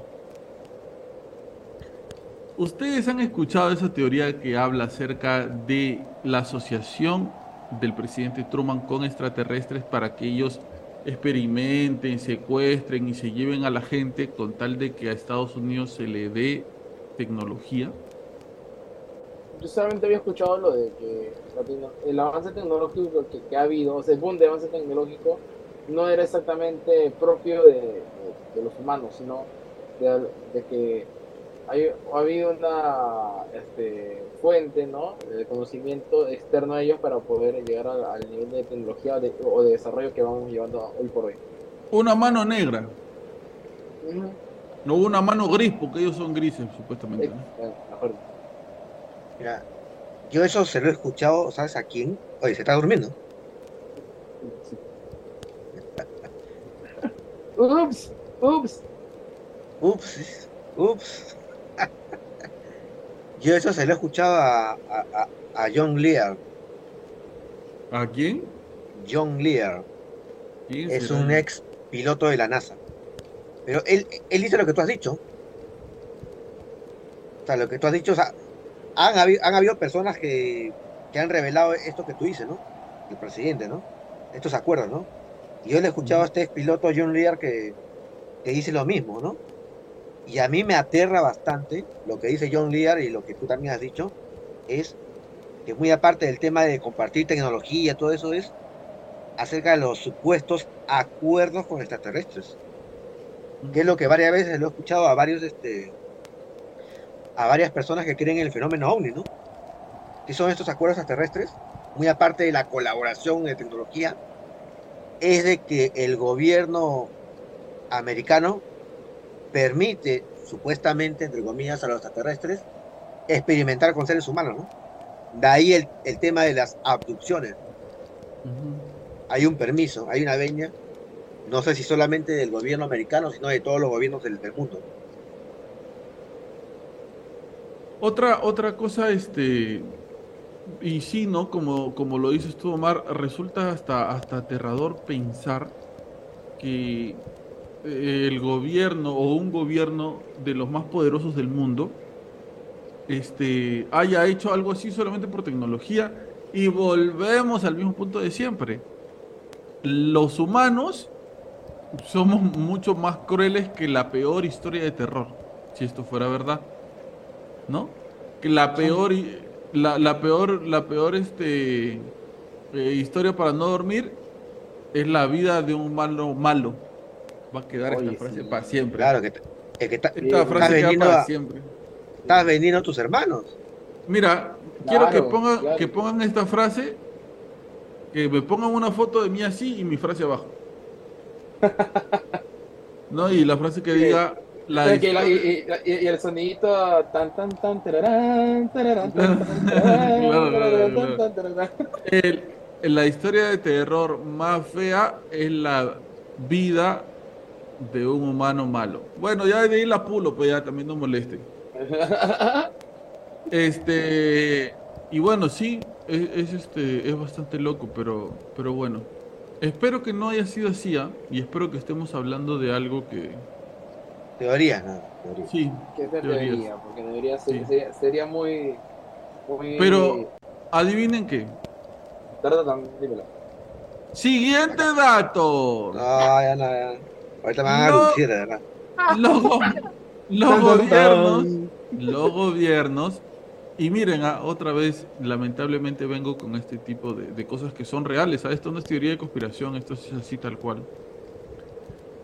El gobierno de los Estados Unidos le ofreció 5.2 millones de dólares. Imagínense, en los años 40, lo que sería ahora 5.2 millones de Ah, dólares. es un La tinta, la tinta. Le ofreció 5.2 millones de dólares a la familia Shin o Shean para ¿Chinos? comprarles, no, para comprarles sus tierras. Ah, A diferencia de las otras familias que vivían ahí, ellos se negaron. ¿Pero por qué se negaron a vender su tierra? Porque tenían una muy valiosa mina que apenas habían explotado. A partir de su negación para venderle sus tierras a los Estados Unidos cuando recién comenzaba la construcción del Área 51, empezó una campaña en contra de ellos hacían pruebas militares cerca de su casa, bombardeos en su propiedad, amenazas constantes, hasta que, lamentablemente, la familia recibió daños gravísimos de radiación y murieron. Ah, la miércoles. Eh, lamentablemente esta- estas cosas este, tienen que ver la una con la otra, eh, porque el siguiente punto tiene que ver con este, con este que estoy, ley- estoy leyendo en este momento. Pero, eh, disculpa, en los bombardeos, todo, ¿han bombardeado la casa de ellos? ¿O No, como no, no, se no. fueron, siguieron bombardeando donde tenían que bombardear? No, no, no, simplemente hacían sus pruebas este, normales, Ah, le- solamente que les eran, afectaba. claro, eran un poquito más cerca de lo habitual a, a las tierras, y como estamos hablando de, de- de tecnología nuclear, o sea, deja, deja el ambiente con radiación, pues y eso ya, quieran, quieran o no, causa un daño colateral con, con, la, con la familia que vive ahí. O sea, imagínate tú vivir al costado de un campo de tiro. Claro, pues como que sale... Y no solamente eso, porque eh, eh, la historia habla de bombardeos en su propiedad. O sea, ay, no, se me escapó una bomba po, en el patio y se murió el Oh. perro. A propósito, o sea, los, los Claro, querido eh, exactamente, a propósito. asustar o eliminar. Exacto. Hasta el día de hoy, los herederos, lo- los descendientes de esa familia están tratando de pedir justicia y una indemnización por lo que se les hizo. Claro. Pero no, no, no han encontrado este, cabida en, en- en el gobierno de los Estados Unidos hasta ahora. Eh, esto me hace llegar al siguiente punto. Taratadam. Uy, ay, ay. Suspenso, suspenso. Ya estamos Tambores, en lo, ya estamos en lo más profundo de la. ah, Ya hasta se despeinó, Quique, ya. Ya hasta se despeinó. Ya se volvió Eh, Spider-Man, oye, Oye, no, me he lavado la cabeza todo y no sé qué tenía el, ese gel que, que utilizan para, para bailar, que, o sea, que... Aunque, aunque ahí, ya. es como que Ese que te pone duro el cabello. o sea, me, han, me han puesto CEO y me han puesto... no- es como que... Y ahí nomás quedó.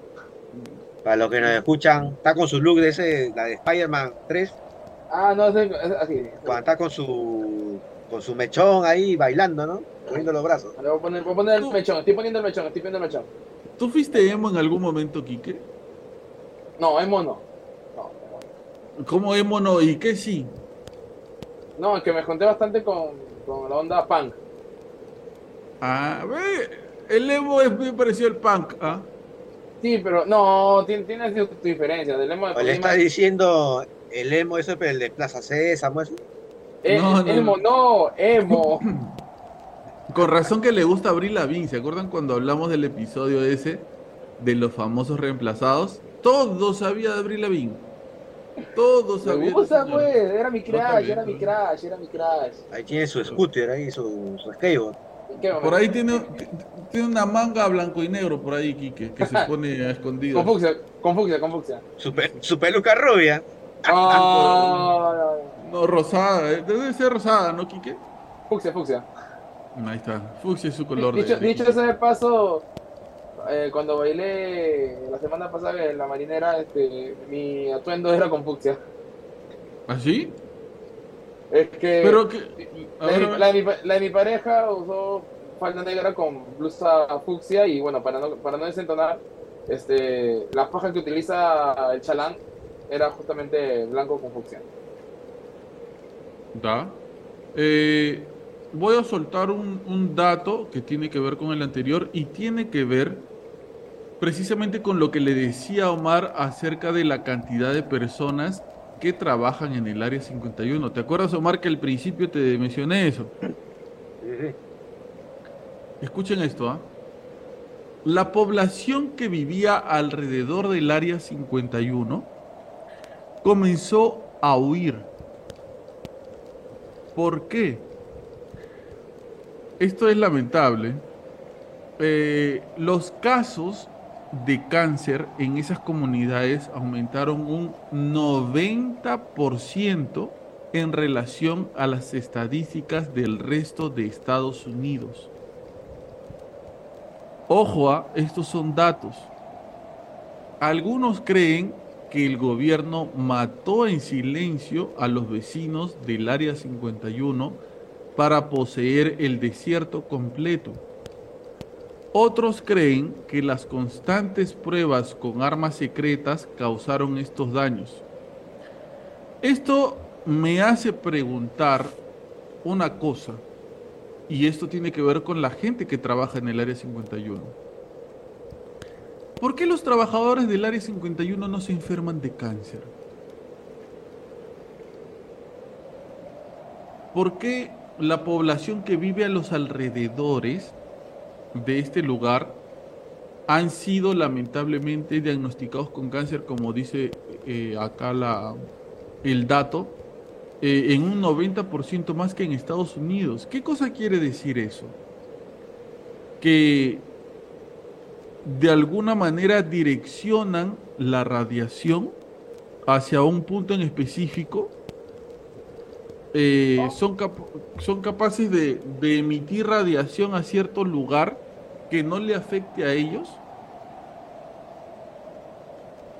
Bueno, eh, no sé si exactamente puedan, puedan, di- puedan, puedan direccionar, o sea, puedan decir, oye, anda para acá, anda para acá, pero este, dos puntos, ¿no? Una que sí, sí lo podrían direccionar de una manera, es como que cuando van a demoler un edificio, ¿no? Y, y para que demuelan un edificio no es que rompan las columnas, las hagan explotar para que caigan para la izquierda o para la derecha, sino que la- la es una explosión este es una explosión este cómo se llama esto controlada pues ¿no? para que eh, el, edificio en este caso que se cae no los escombros no no no no ca- caigan por así decirlo en una sola pieza o sea de una manera ordenada que, que cause el, el menor dato yendo con esa premisa me refiero que fácil tienen una tienen tener un sistema en donde pueden hacer explotar o hacer este ese, ese tipo de pruebas de, de explosión de radiación y que esté programado para, para dónde va a ir ¿no? O sea, sea por un tema climático o un tema de,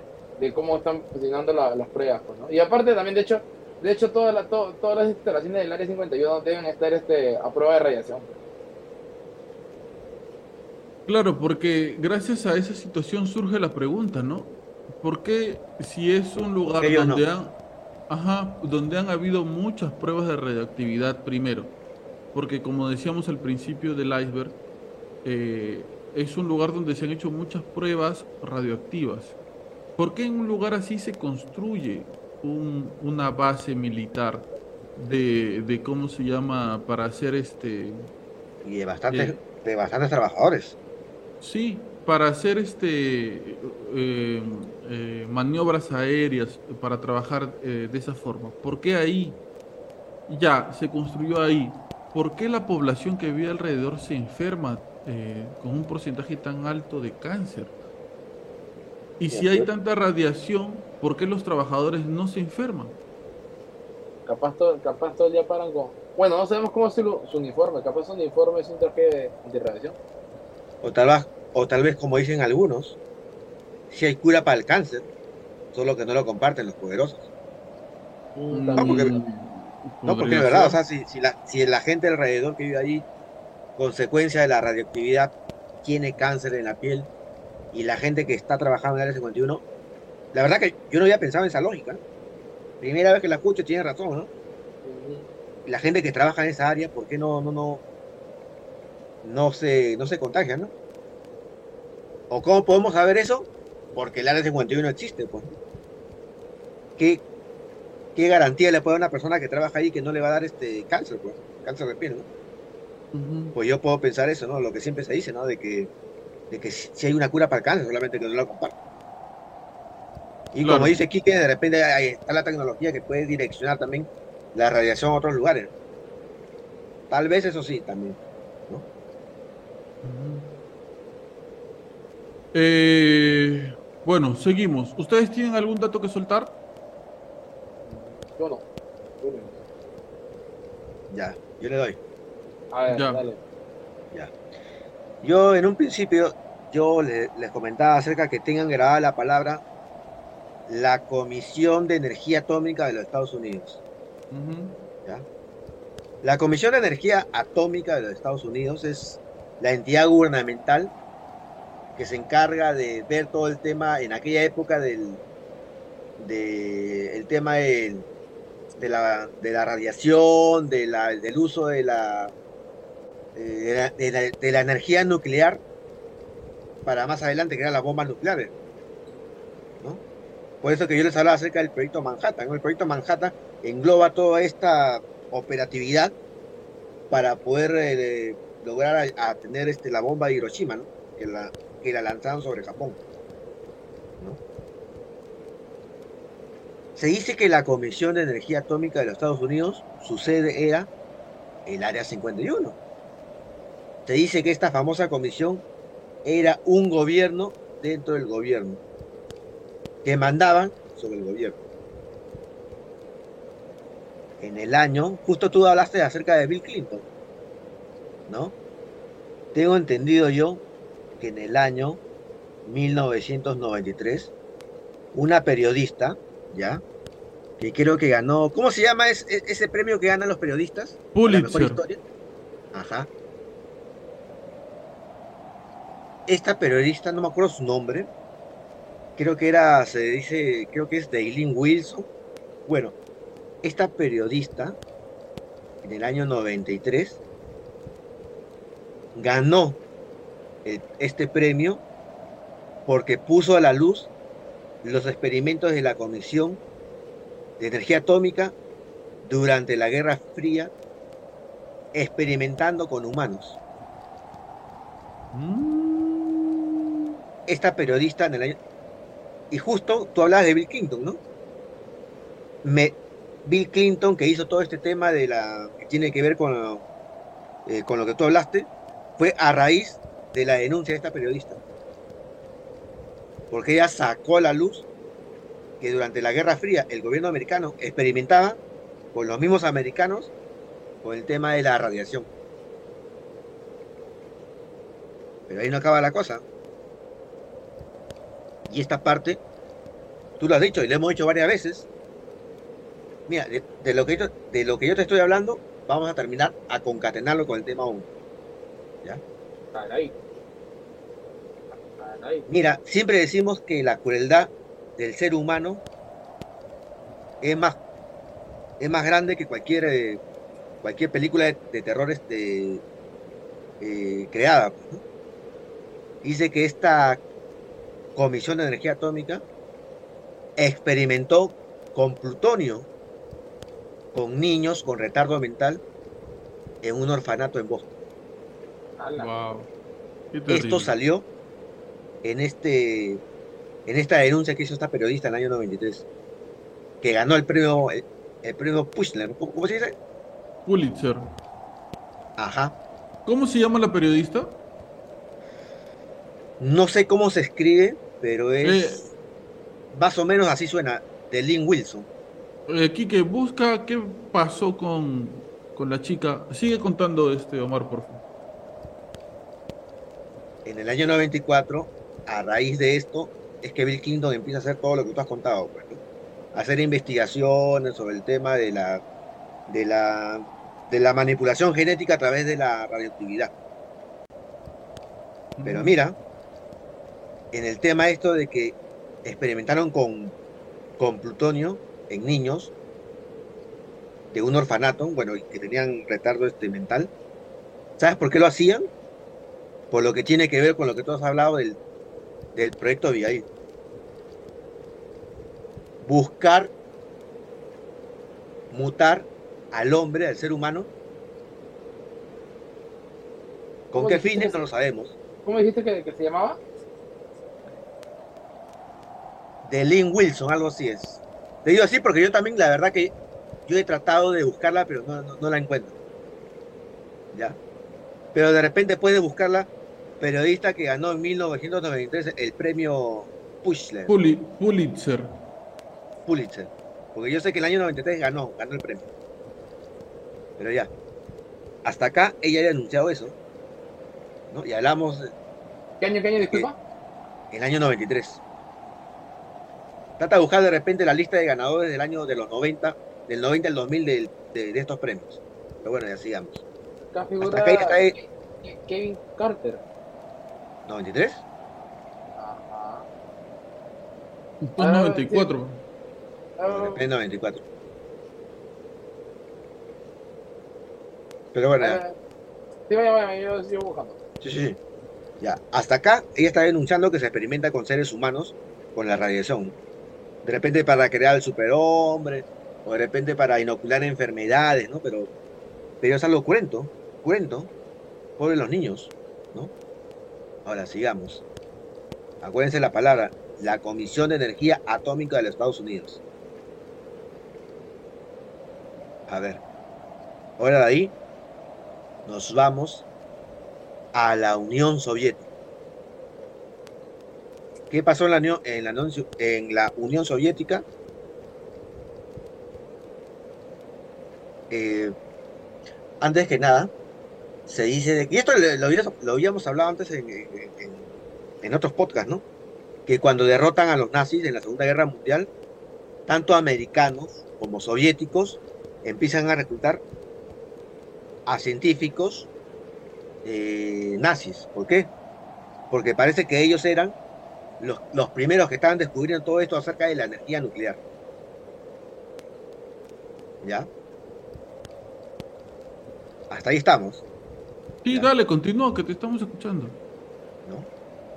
Ahora, mira, creo que creo que Albert Einstein, que tiene que ver con también con, el- con las fórmulas, creo, de la, de la bomba atómica, era alemán, ¿no? Pero bueno, ya. Ya. Ahora, durante la Guerra Fría, que la Guerra Fría es aquella etapa luego de la Segunda Guerra Mundial donde supuestamente Estados Unidos y el gobierno asiático directamente nos atacaban. Pero ambos apoyaban a, di- a distintos países y eso se llamaba la Guerra Fría. Ahora, se dice que Stalin, el gobernador de la Unión Soviética de aquella época, se preguntaba. ¿Cómo podemos amedrentar a los americanos, a los estadounidenses, con algo igual de terrorífico que la bomba nuclear? Porque en aquella época ya se sabía que Estados Unidos era el país más, más letal, ¿no? Porque había había mandado la bomba eh, nuclear en Hiroshima, ¿no? Y le había ganado así la guerra a Japón. Stalin decía, ¿no? ¿Cómo yo puedo hacer para que estar en equilibrio de poder, de armamentos, con los americanos? Se dice, mira, y, tiene, y es algo parecido a lo que tú dijiste acerca del incidente Roswell, ¿ya? se dice de que un, un trabajador de- del área 51 dijo lo siguiente. Parece que los que mandaron la nave del accidente de Roosevelt eran los soviéticos. Parecido a la, a la vers- a la versión que tú dijiste de los japoneses. ¿no? Pero ¿qué pasa? ¿Por qué los, los soviéticos mandaron esta supuestamente nave extraterrestres con seres humanos mutados, ¿no? Porque, ¿te acuerdas que una vez hablamos acerca de que, de la famosa, la película, bueno, la película de la guerra en los mundos que por primera vez en Estados Unidos, en la época de la radio, habían soltado esta radionovela como si fuera algo que, dice, que estaba pasando en la vida real. ¿Y qué pasó en Estados Unidos? Hubo catarsis, la gente se murió porque pensaban realmente que al escuchar en la radio que estaban atacando seres extraterrestres, eh, eh, el país pensaron que era real, ¿no? La gente lloraba. ¿Qué es lo que supuestamente se dice que Stalin se le ocurrió al gobierno soviético? Si los americanos se asustaron con el tema extraterrestre en esta radionovela de la guerra de los mundos, vamos a hacer lo siguiente. Vamos a enviar por el estrecho de Bering, vamos a mandarles una nave con personas mutadas. ¿no? Ahora, y ustedes dirán, por si esto fuera real y el gobierno americano sabe que los soviéticos fueron los que mandaron esta nave con humanos mutados, lo que se dice, ¿por qué los Estados Unidos no revelaron o no denunciaron a los soviéticos? Fue porque los soviéticos le mandaron una indirecta a los americanos, que tiene que ver con, la, con esta comisión atómica de Estados Unidos. La indirecta que le mandaron los soviéticos a los americanos fue, nosotros también sabemos experimentar con radioactividad. Y nosotros sabemos que ustedes también lo han hecho. Así que tengan cuidado. ¿Y que encontraste Porque algo? Nosotros tenemos pruebas de que ustedes también han experimentado con su gente sin su permiso, irradiándoles, este, inoculándoles toda esta radioactividad, toda esta, todo, este, todo este tema con la, con la energía nuclear. ¿Y quién encontraste? Sí, acá está. Jane Smile, o sea, Smiley. No, no, no, no, no, creo que te estás equivocando. Yo creo que he encontrado algo parecido al nombre que ha dicho Mar, se llama Eileen Wilson. Ahí está, ella es. Ah, ya, ok. ¿De Dice- qué categoría? Ya, pero ¿en qué categoría es? Porque ahorita está Oh, lo- periodismo, periodismo. Sí. Periodismo, ganó en el 94. En los años 40 y durante ocho años en la escuela de Massachusetts para discapacitados se alimentó a 73 niños con isótopos radioactivos mezclados con papilla de avena para estudiar la forma en que digerían tan energéticos nutrientes.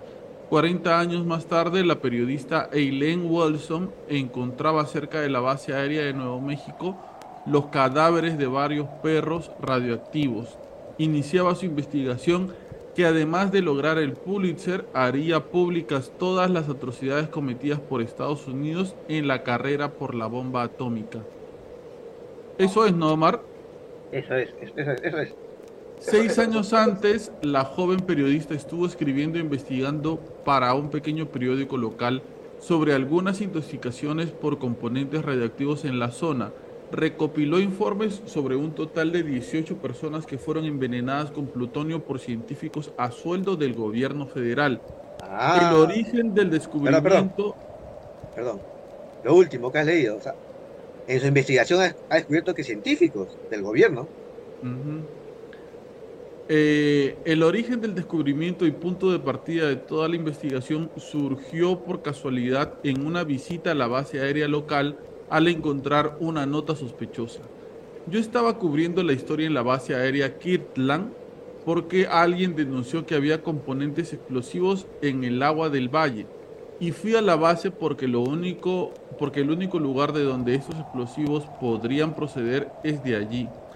Es uno de los libros de un despistado funcionario. Había una, en uno de los libros de un despistado funcionario había una nota sospechosa sobre animales radioactivos que me hizo investigar. Eileen rastreó durante su inocente visita a la base el origen de la nota en uno de los archivos del sótano hasta localizar los documentos que mostraban los macabros, los macabros experimentos radiactivos con animales en la base y su posterior traslado al verdadero al vertedero de la misma sin ningún tipo de precaución. Por eso solo, e- pero eso solo era el comienzo. Tirando de documentos pronto encontraría hasta 18 casos de experimentación en humanos. Tenía una bomba y tenía que contarla, pero decidió recopilar más pruebas y tirar de la manta. Anotó los nombres de todos los científicos implicados y comenzó a investigar en la biblioteca de la universidad.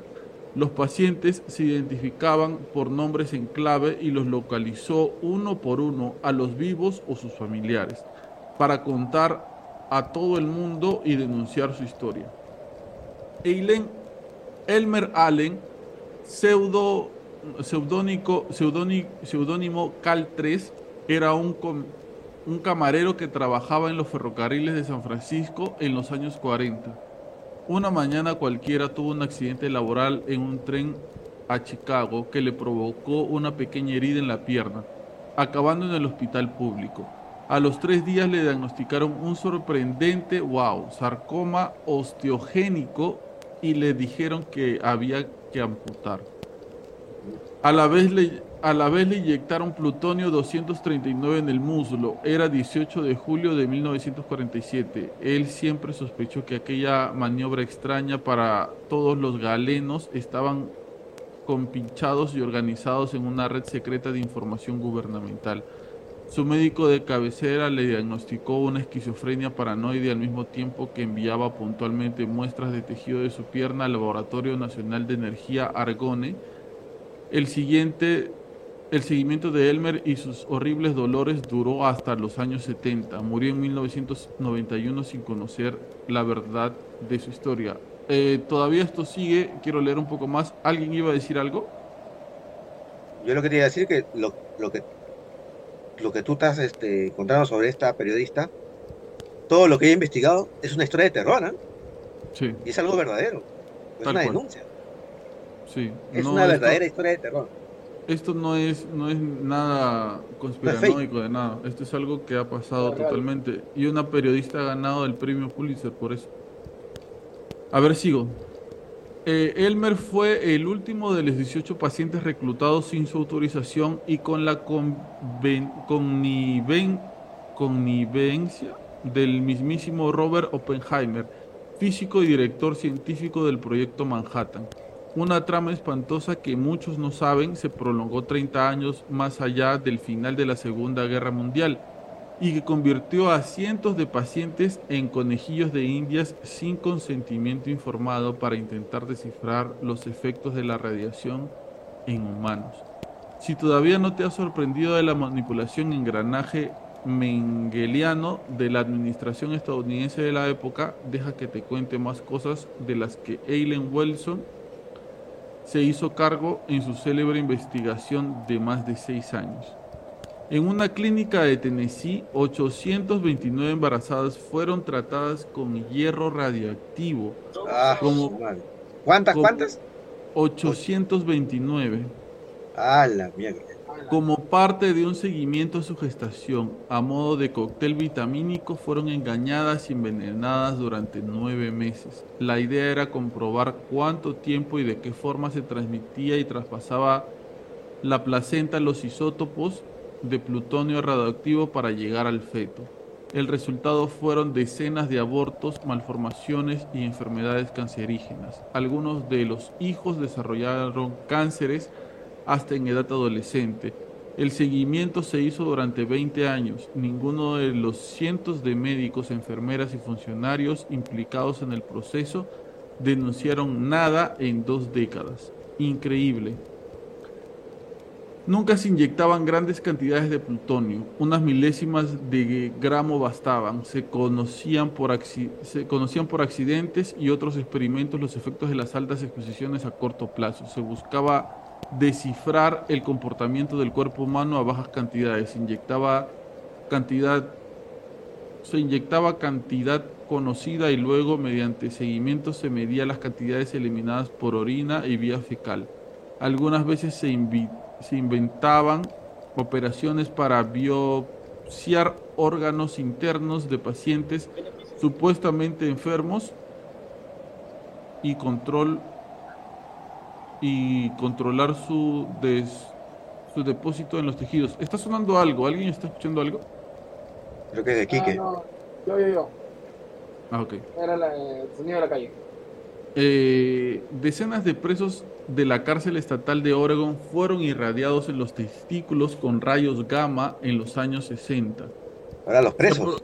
Sí, se aprovechaban los beneficios para para con los voluntarios en cierto tipo de operaciones y estudios esta- estadísticos como vasectomías programadas para colar las pruebas y blindarse con un dudoso consentimiento informado.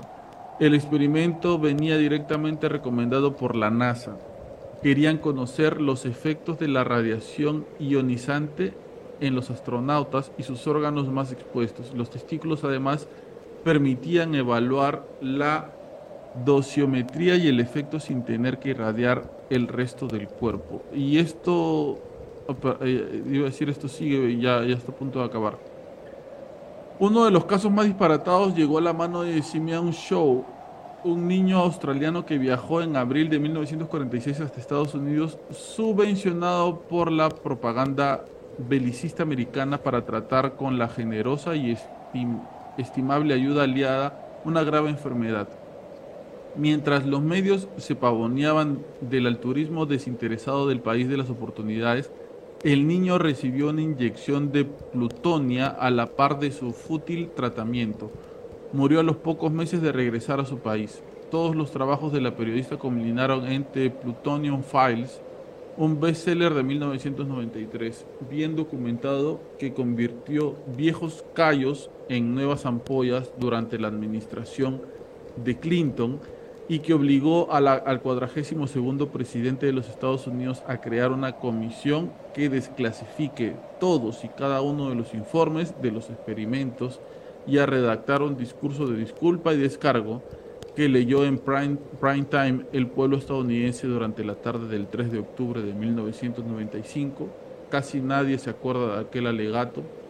Coincidió curiosamente o no con una de las jornadas más intensas del mediático juicio al caradura de O.J. Simpson.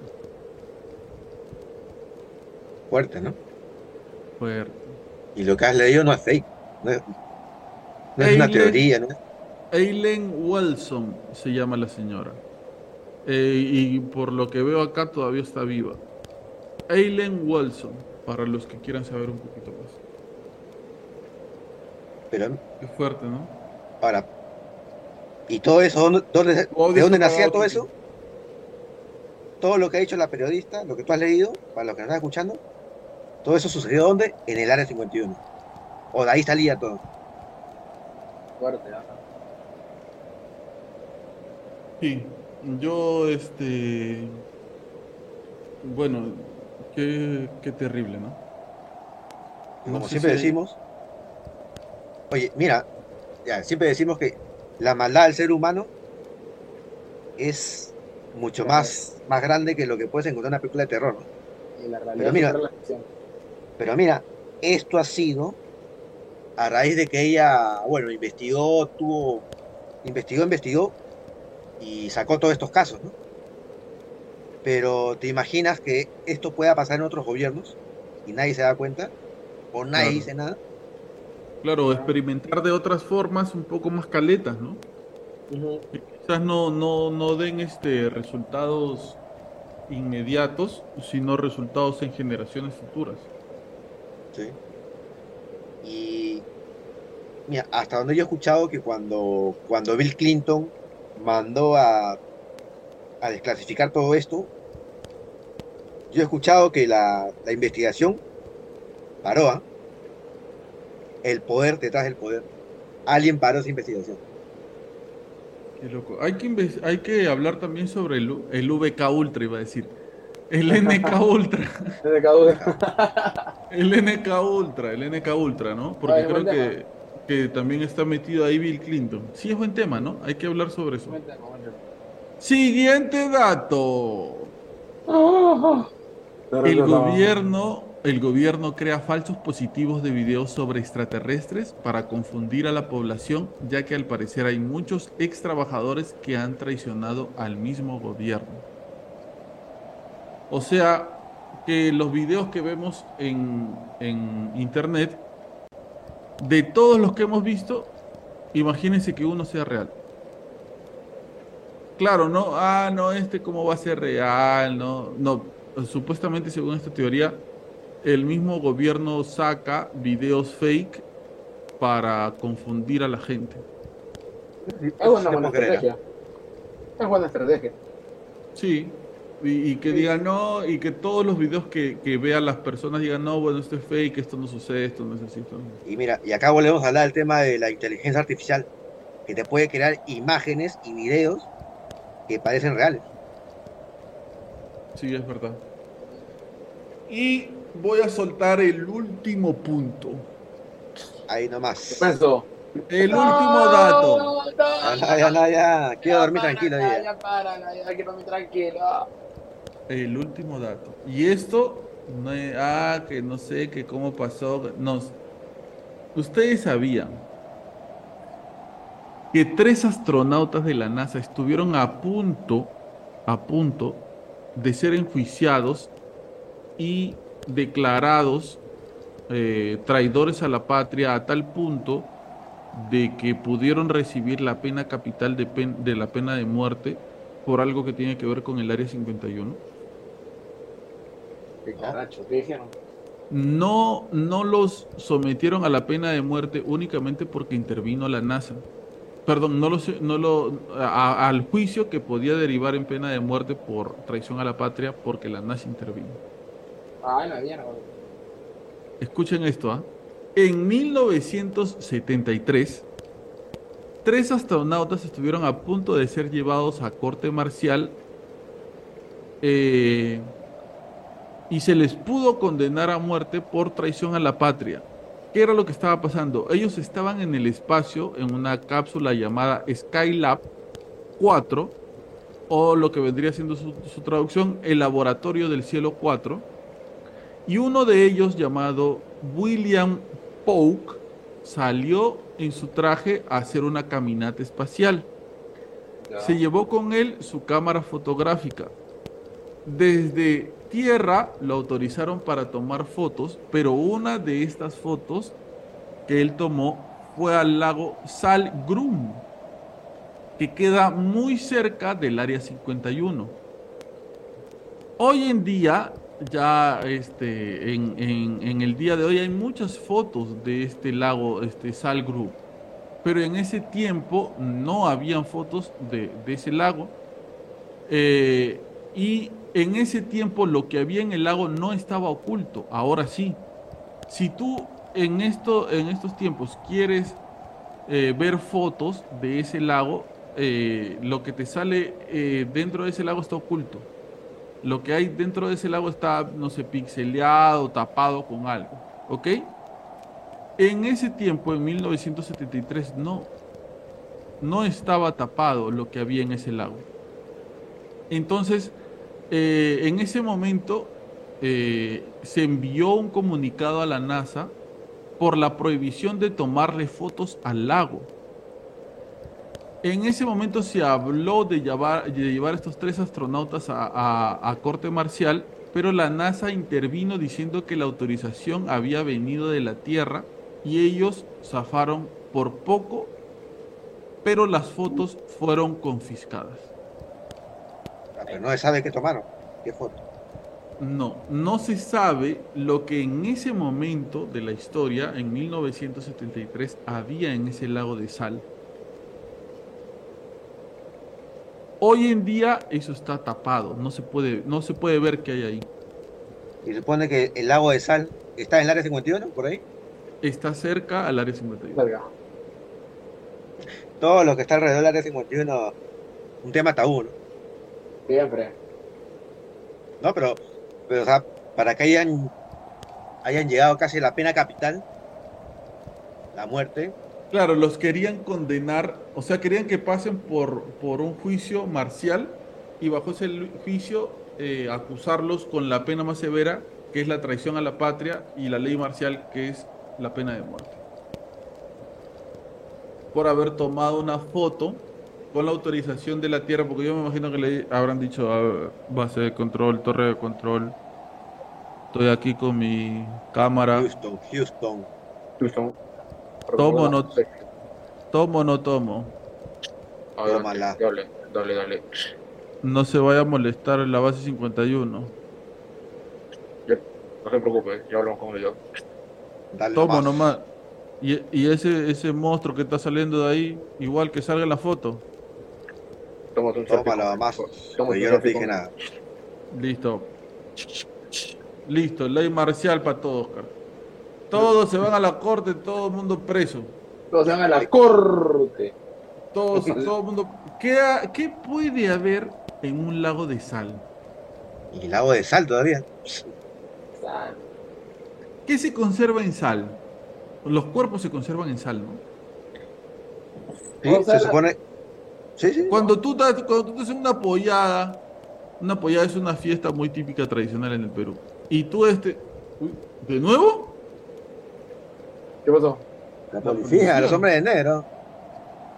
Justo, ya lo tenemos, ya lo tenemos. Eh, que está en la ventana del pelucón. Cuando tú estás en una pollada y tú estás con, tú compras hielo, ¿no es cierto? El hielo lo compras para que eh, la cerveza esté helada. Pero ¿qué le ponen al hielo para que no se descongele? Ah, Sal. sal. Sal. ¿Tú, tú has escuchado la preparación de ese pescado que lo, que lo envuelven en sal? O la carne que se envuelve en sal. Y lo conservan. No se Claro, descompone. lo conserva, exacto. ¿Para qué, qué puede ayudar la sal? No, ya me causa intriga porque si, si eh, estaban ocultando algo en un lago de sal, o sea, ¿qué podría ser? O quizás no, es que tomaron muy cerca la foto del área 51 y pudiera, podían ver qué cosa está- estábamos haciendo acá. O era exclusivamente que algo se estaba escondiendo en el lago de sal. De repente ahí se baña Abigail. Ya pego Omar, sé más serio, por favor. Es que, es que la verdad que lo único que nos queda es teorizar, porque no, no sabemos qué, hay ahí que, para que hayan tomado una foto y los hayan querido meter a. Omar, Dale. una pregunta. a la ¿Tú qué harías? ¿Tú qué, qué cosa es lo más privado para ti en comunicación? ¿Tu correo electrónico, tu número de teléfono, eh, que te hablen por las redes sociales? Bueno, el, el celular, pues. Todo lo que Lo más que privado, tu número de teléfono. Mi número de teléfono. Lo más privado para ti. Sí. Ya, para ti, Quique. También el número de teléfono y mi correo. Ya. ¿Qué haces tú, Quique? ¿Qué haces tú, Omar? Si te llega un mensaje de WhatsApp del número más 1111111111111 y te dice así tal cual, ah, textualmente. Deja de hablar de esas cosas. Nada más dice el mensaje. ¿Qué haces? ¿De qué cosas?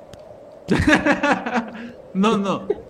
No, pues no le vas a preguntar de qué cosas, pues. No, es que sí, yo sí preguntaría. No, es que eh, me imagino que la gente, si es que eso sucede, va a decir este chico es inteligente y sabe de qué estoy hablando. Ah, O sea que yo no soy el inteligente. No, no, yo digo que todos son inteligentes. Digo que te- el número ese te manda un mensaje y te dice, deja de hablar de estas cosas. ¿Qué hacen? No, fuera de broma, yo sí preguntaría, ¿de qué cosas? O sea, Ya, ¿de está qué- bien, no te, no te, no te ponen eso, te ponen, eh, deja de hablar de esas cosas en el podcast. ¿Qué hacen Bueno, ustedes? Bueno, yo respondo. Es que de verdad soy respondón a veces. Pero de repente, aguanta. como dice Quique, me daría curiosidad de preguntarle Es que de verdad, soy, soy, Si soy- tú, soy- si tú estás viendo, o ya, bueno, no dice un número, dice en la descripción, donde salen los números, dice desconocido. Y no te da la opción para que en WhatsApp tú le puedas responder. Ah, sí, o sea, ya maleado, maleado, maleado ya. Ya Ah, tema, ya, no, a tema hackeo ya.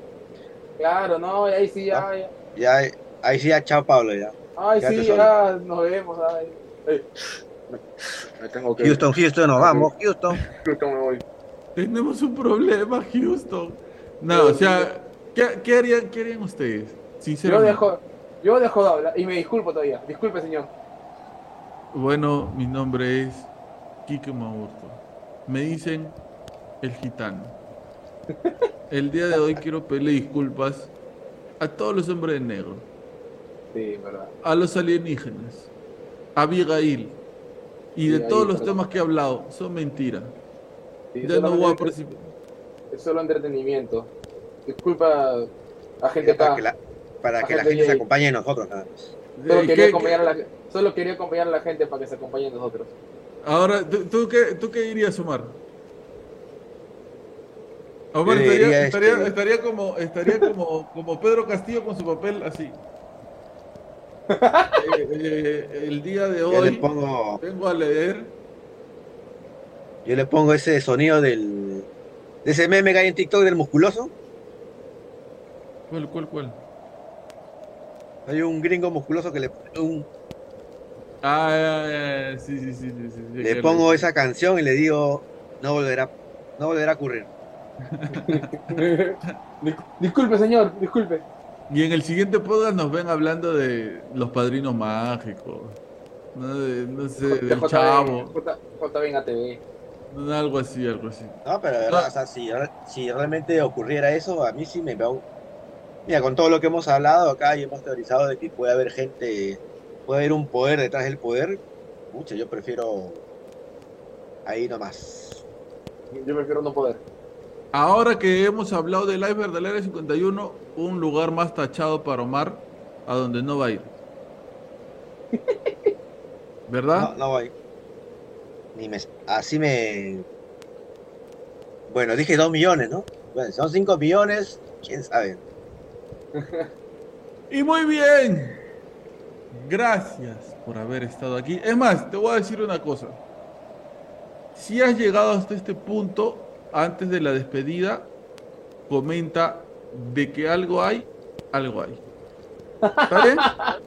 Así sabemos que llegaste hasta aquí. Si has llegado hasta este punto, comenta de que algo hay, algo hay. Y gracias. No te olvides de, de- de decirnos dónde estuviste cuando, cuando pasó el tema del terremoto, ¿no? Todo lo que te hemos pedido que nos cuentes, ¿Y qué, cuéntalo ahí. y- no, ¿y qué responderías si es que te llega un mensaje diciendo deja de hablar de eso? Claro, también. ¿Cómo responderías tú si te llega un mensaje así? Hacker, hacker, ya a tal punto de, de que te mete miedo. Deja de averiguar esos temas. Deja de averiguar esos temas. Deja Ah, de eres preguntón. Ah, eres preguntón. Ah, eres loco iceberg. Ah, eres loco iceberg, que te llaman. Si has llegado hasta... Sí, Quique. No, no, dale, dale.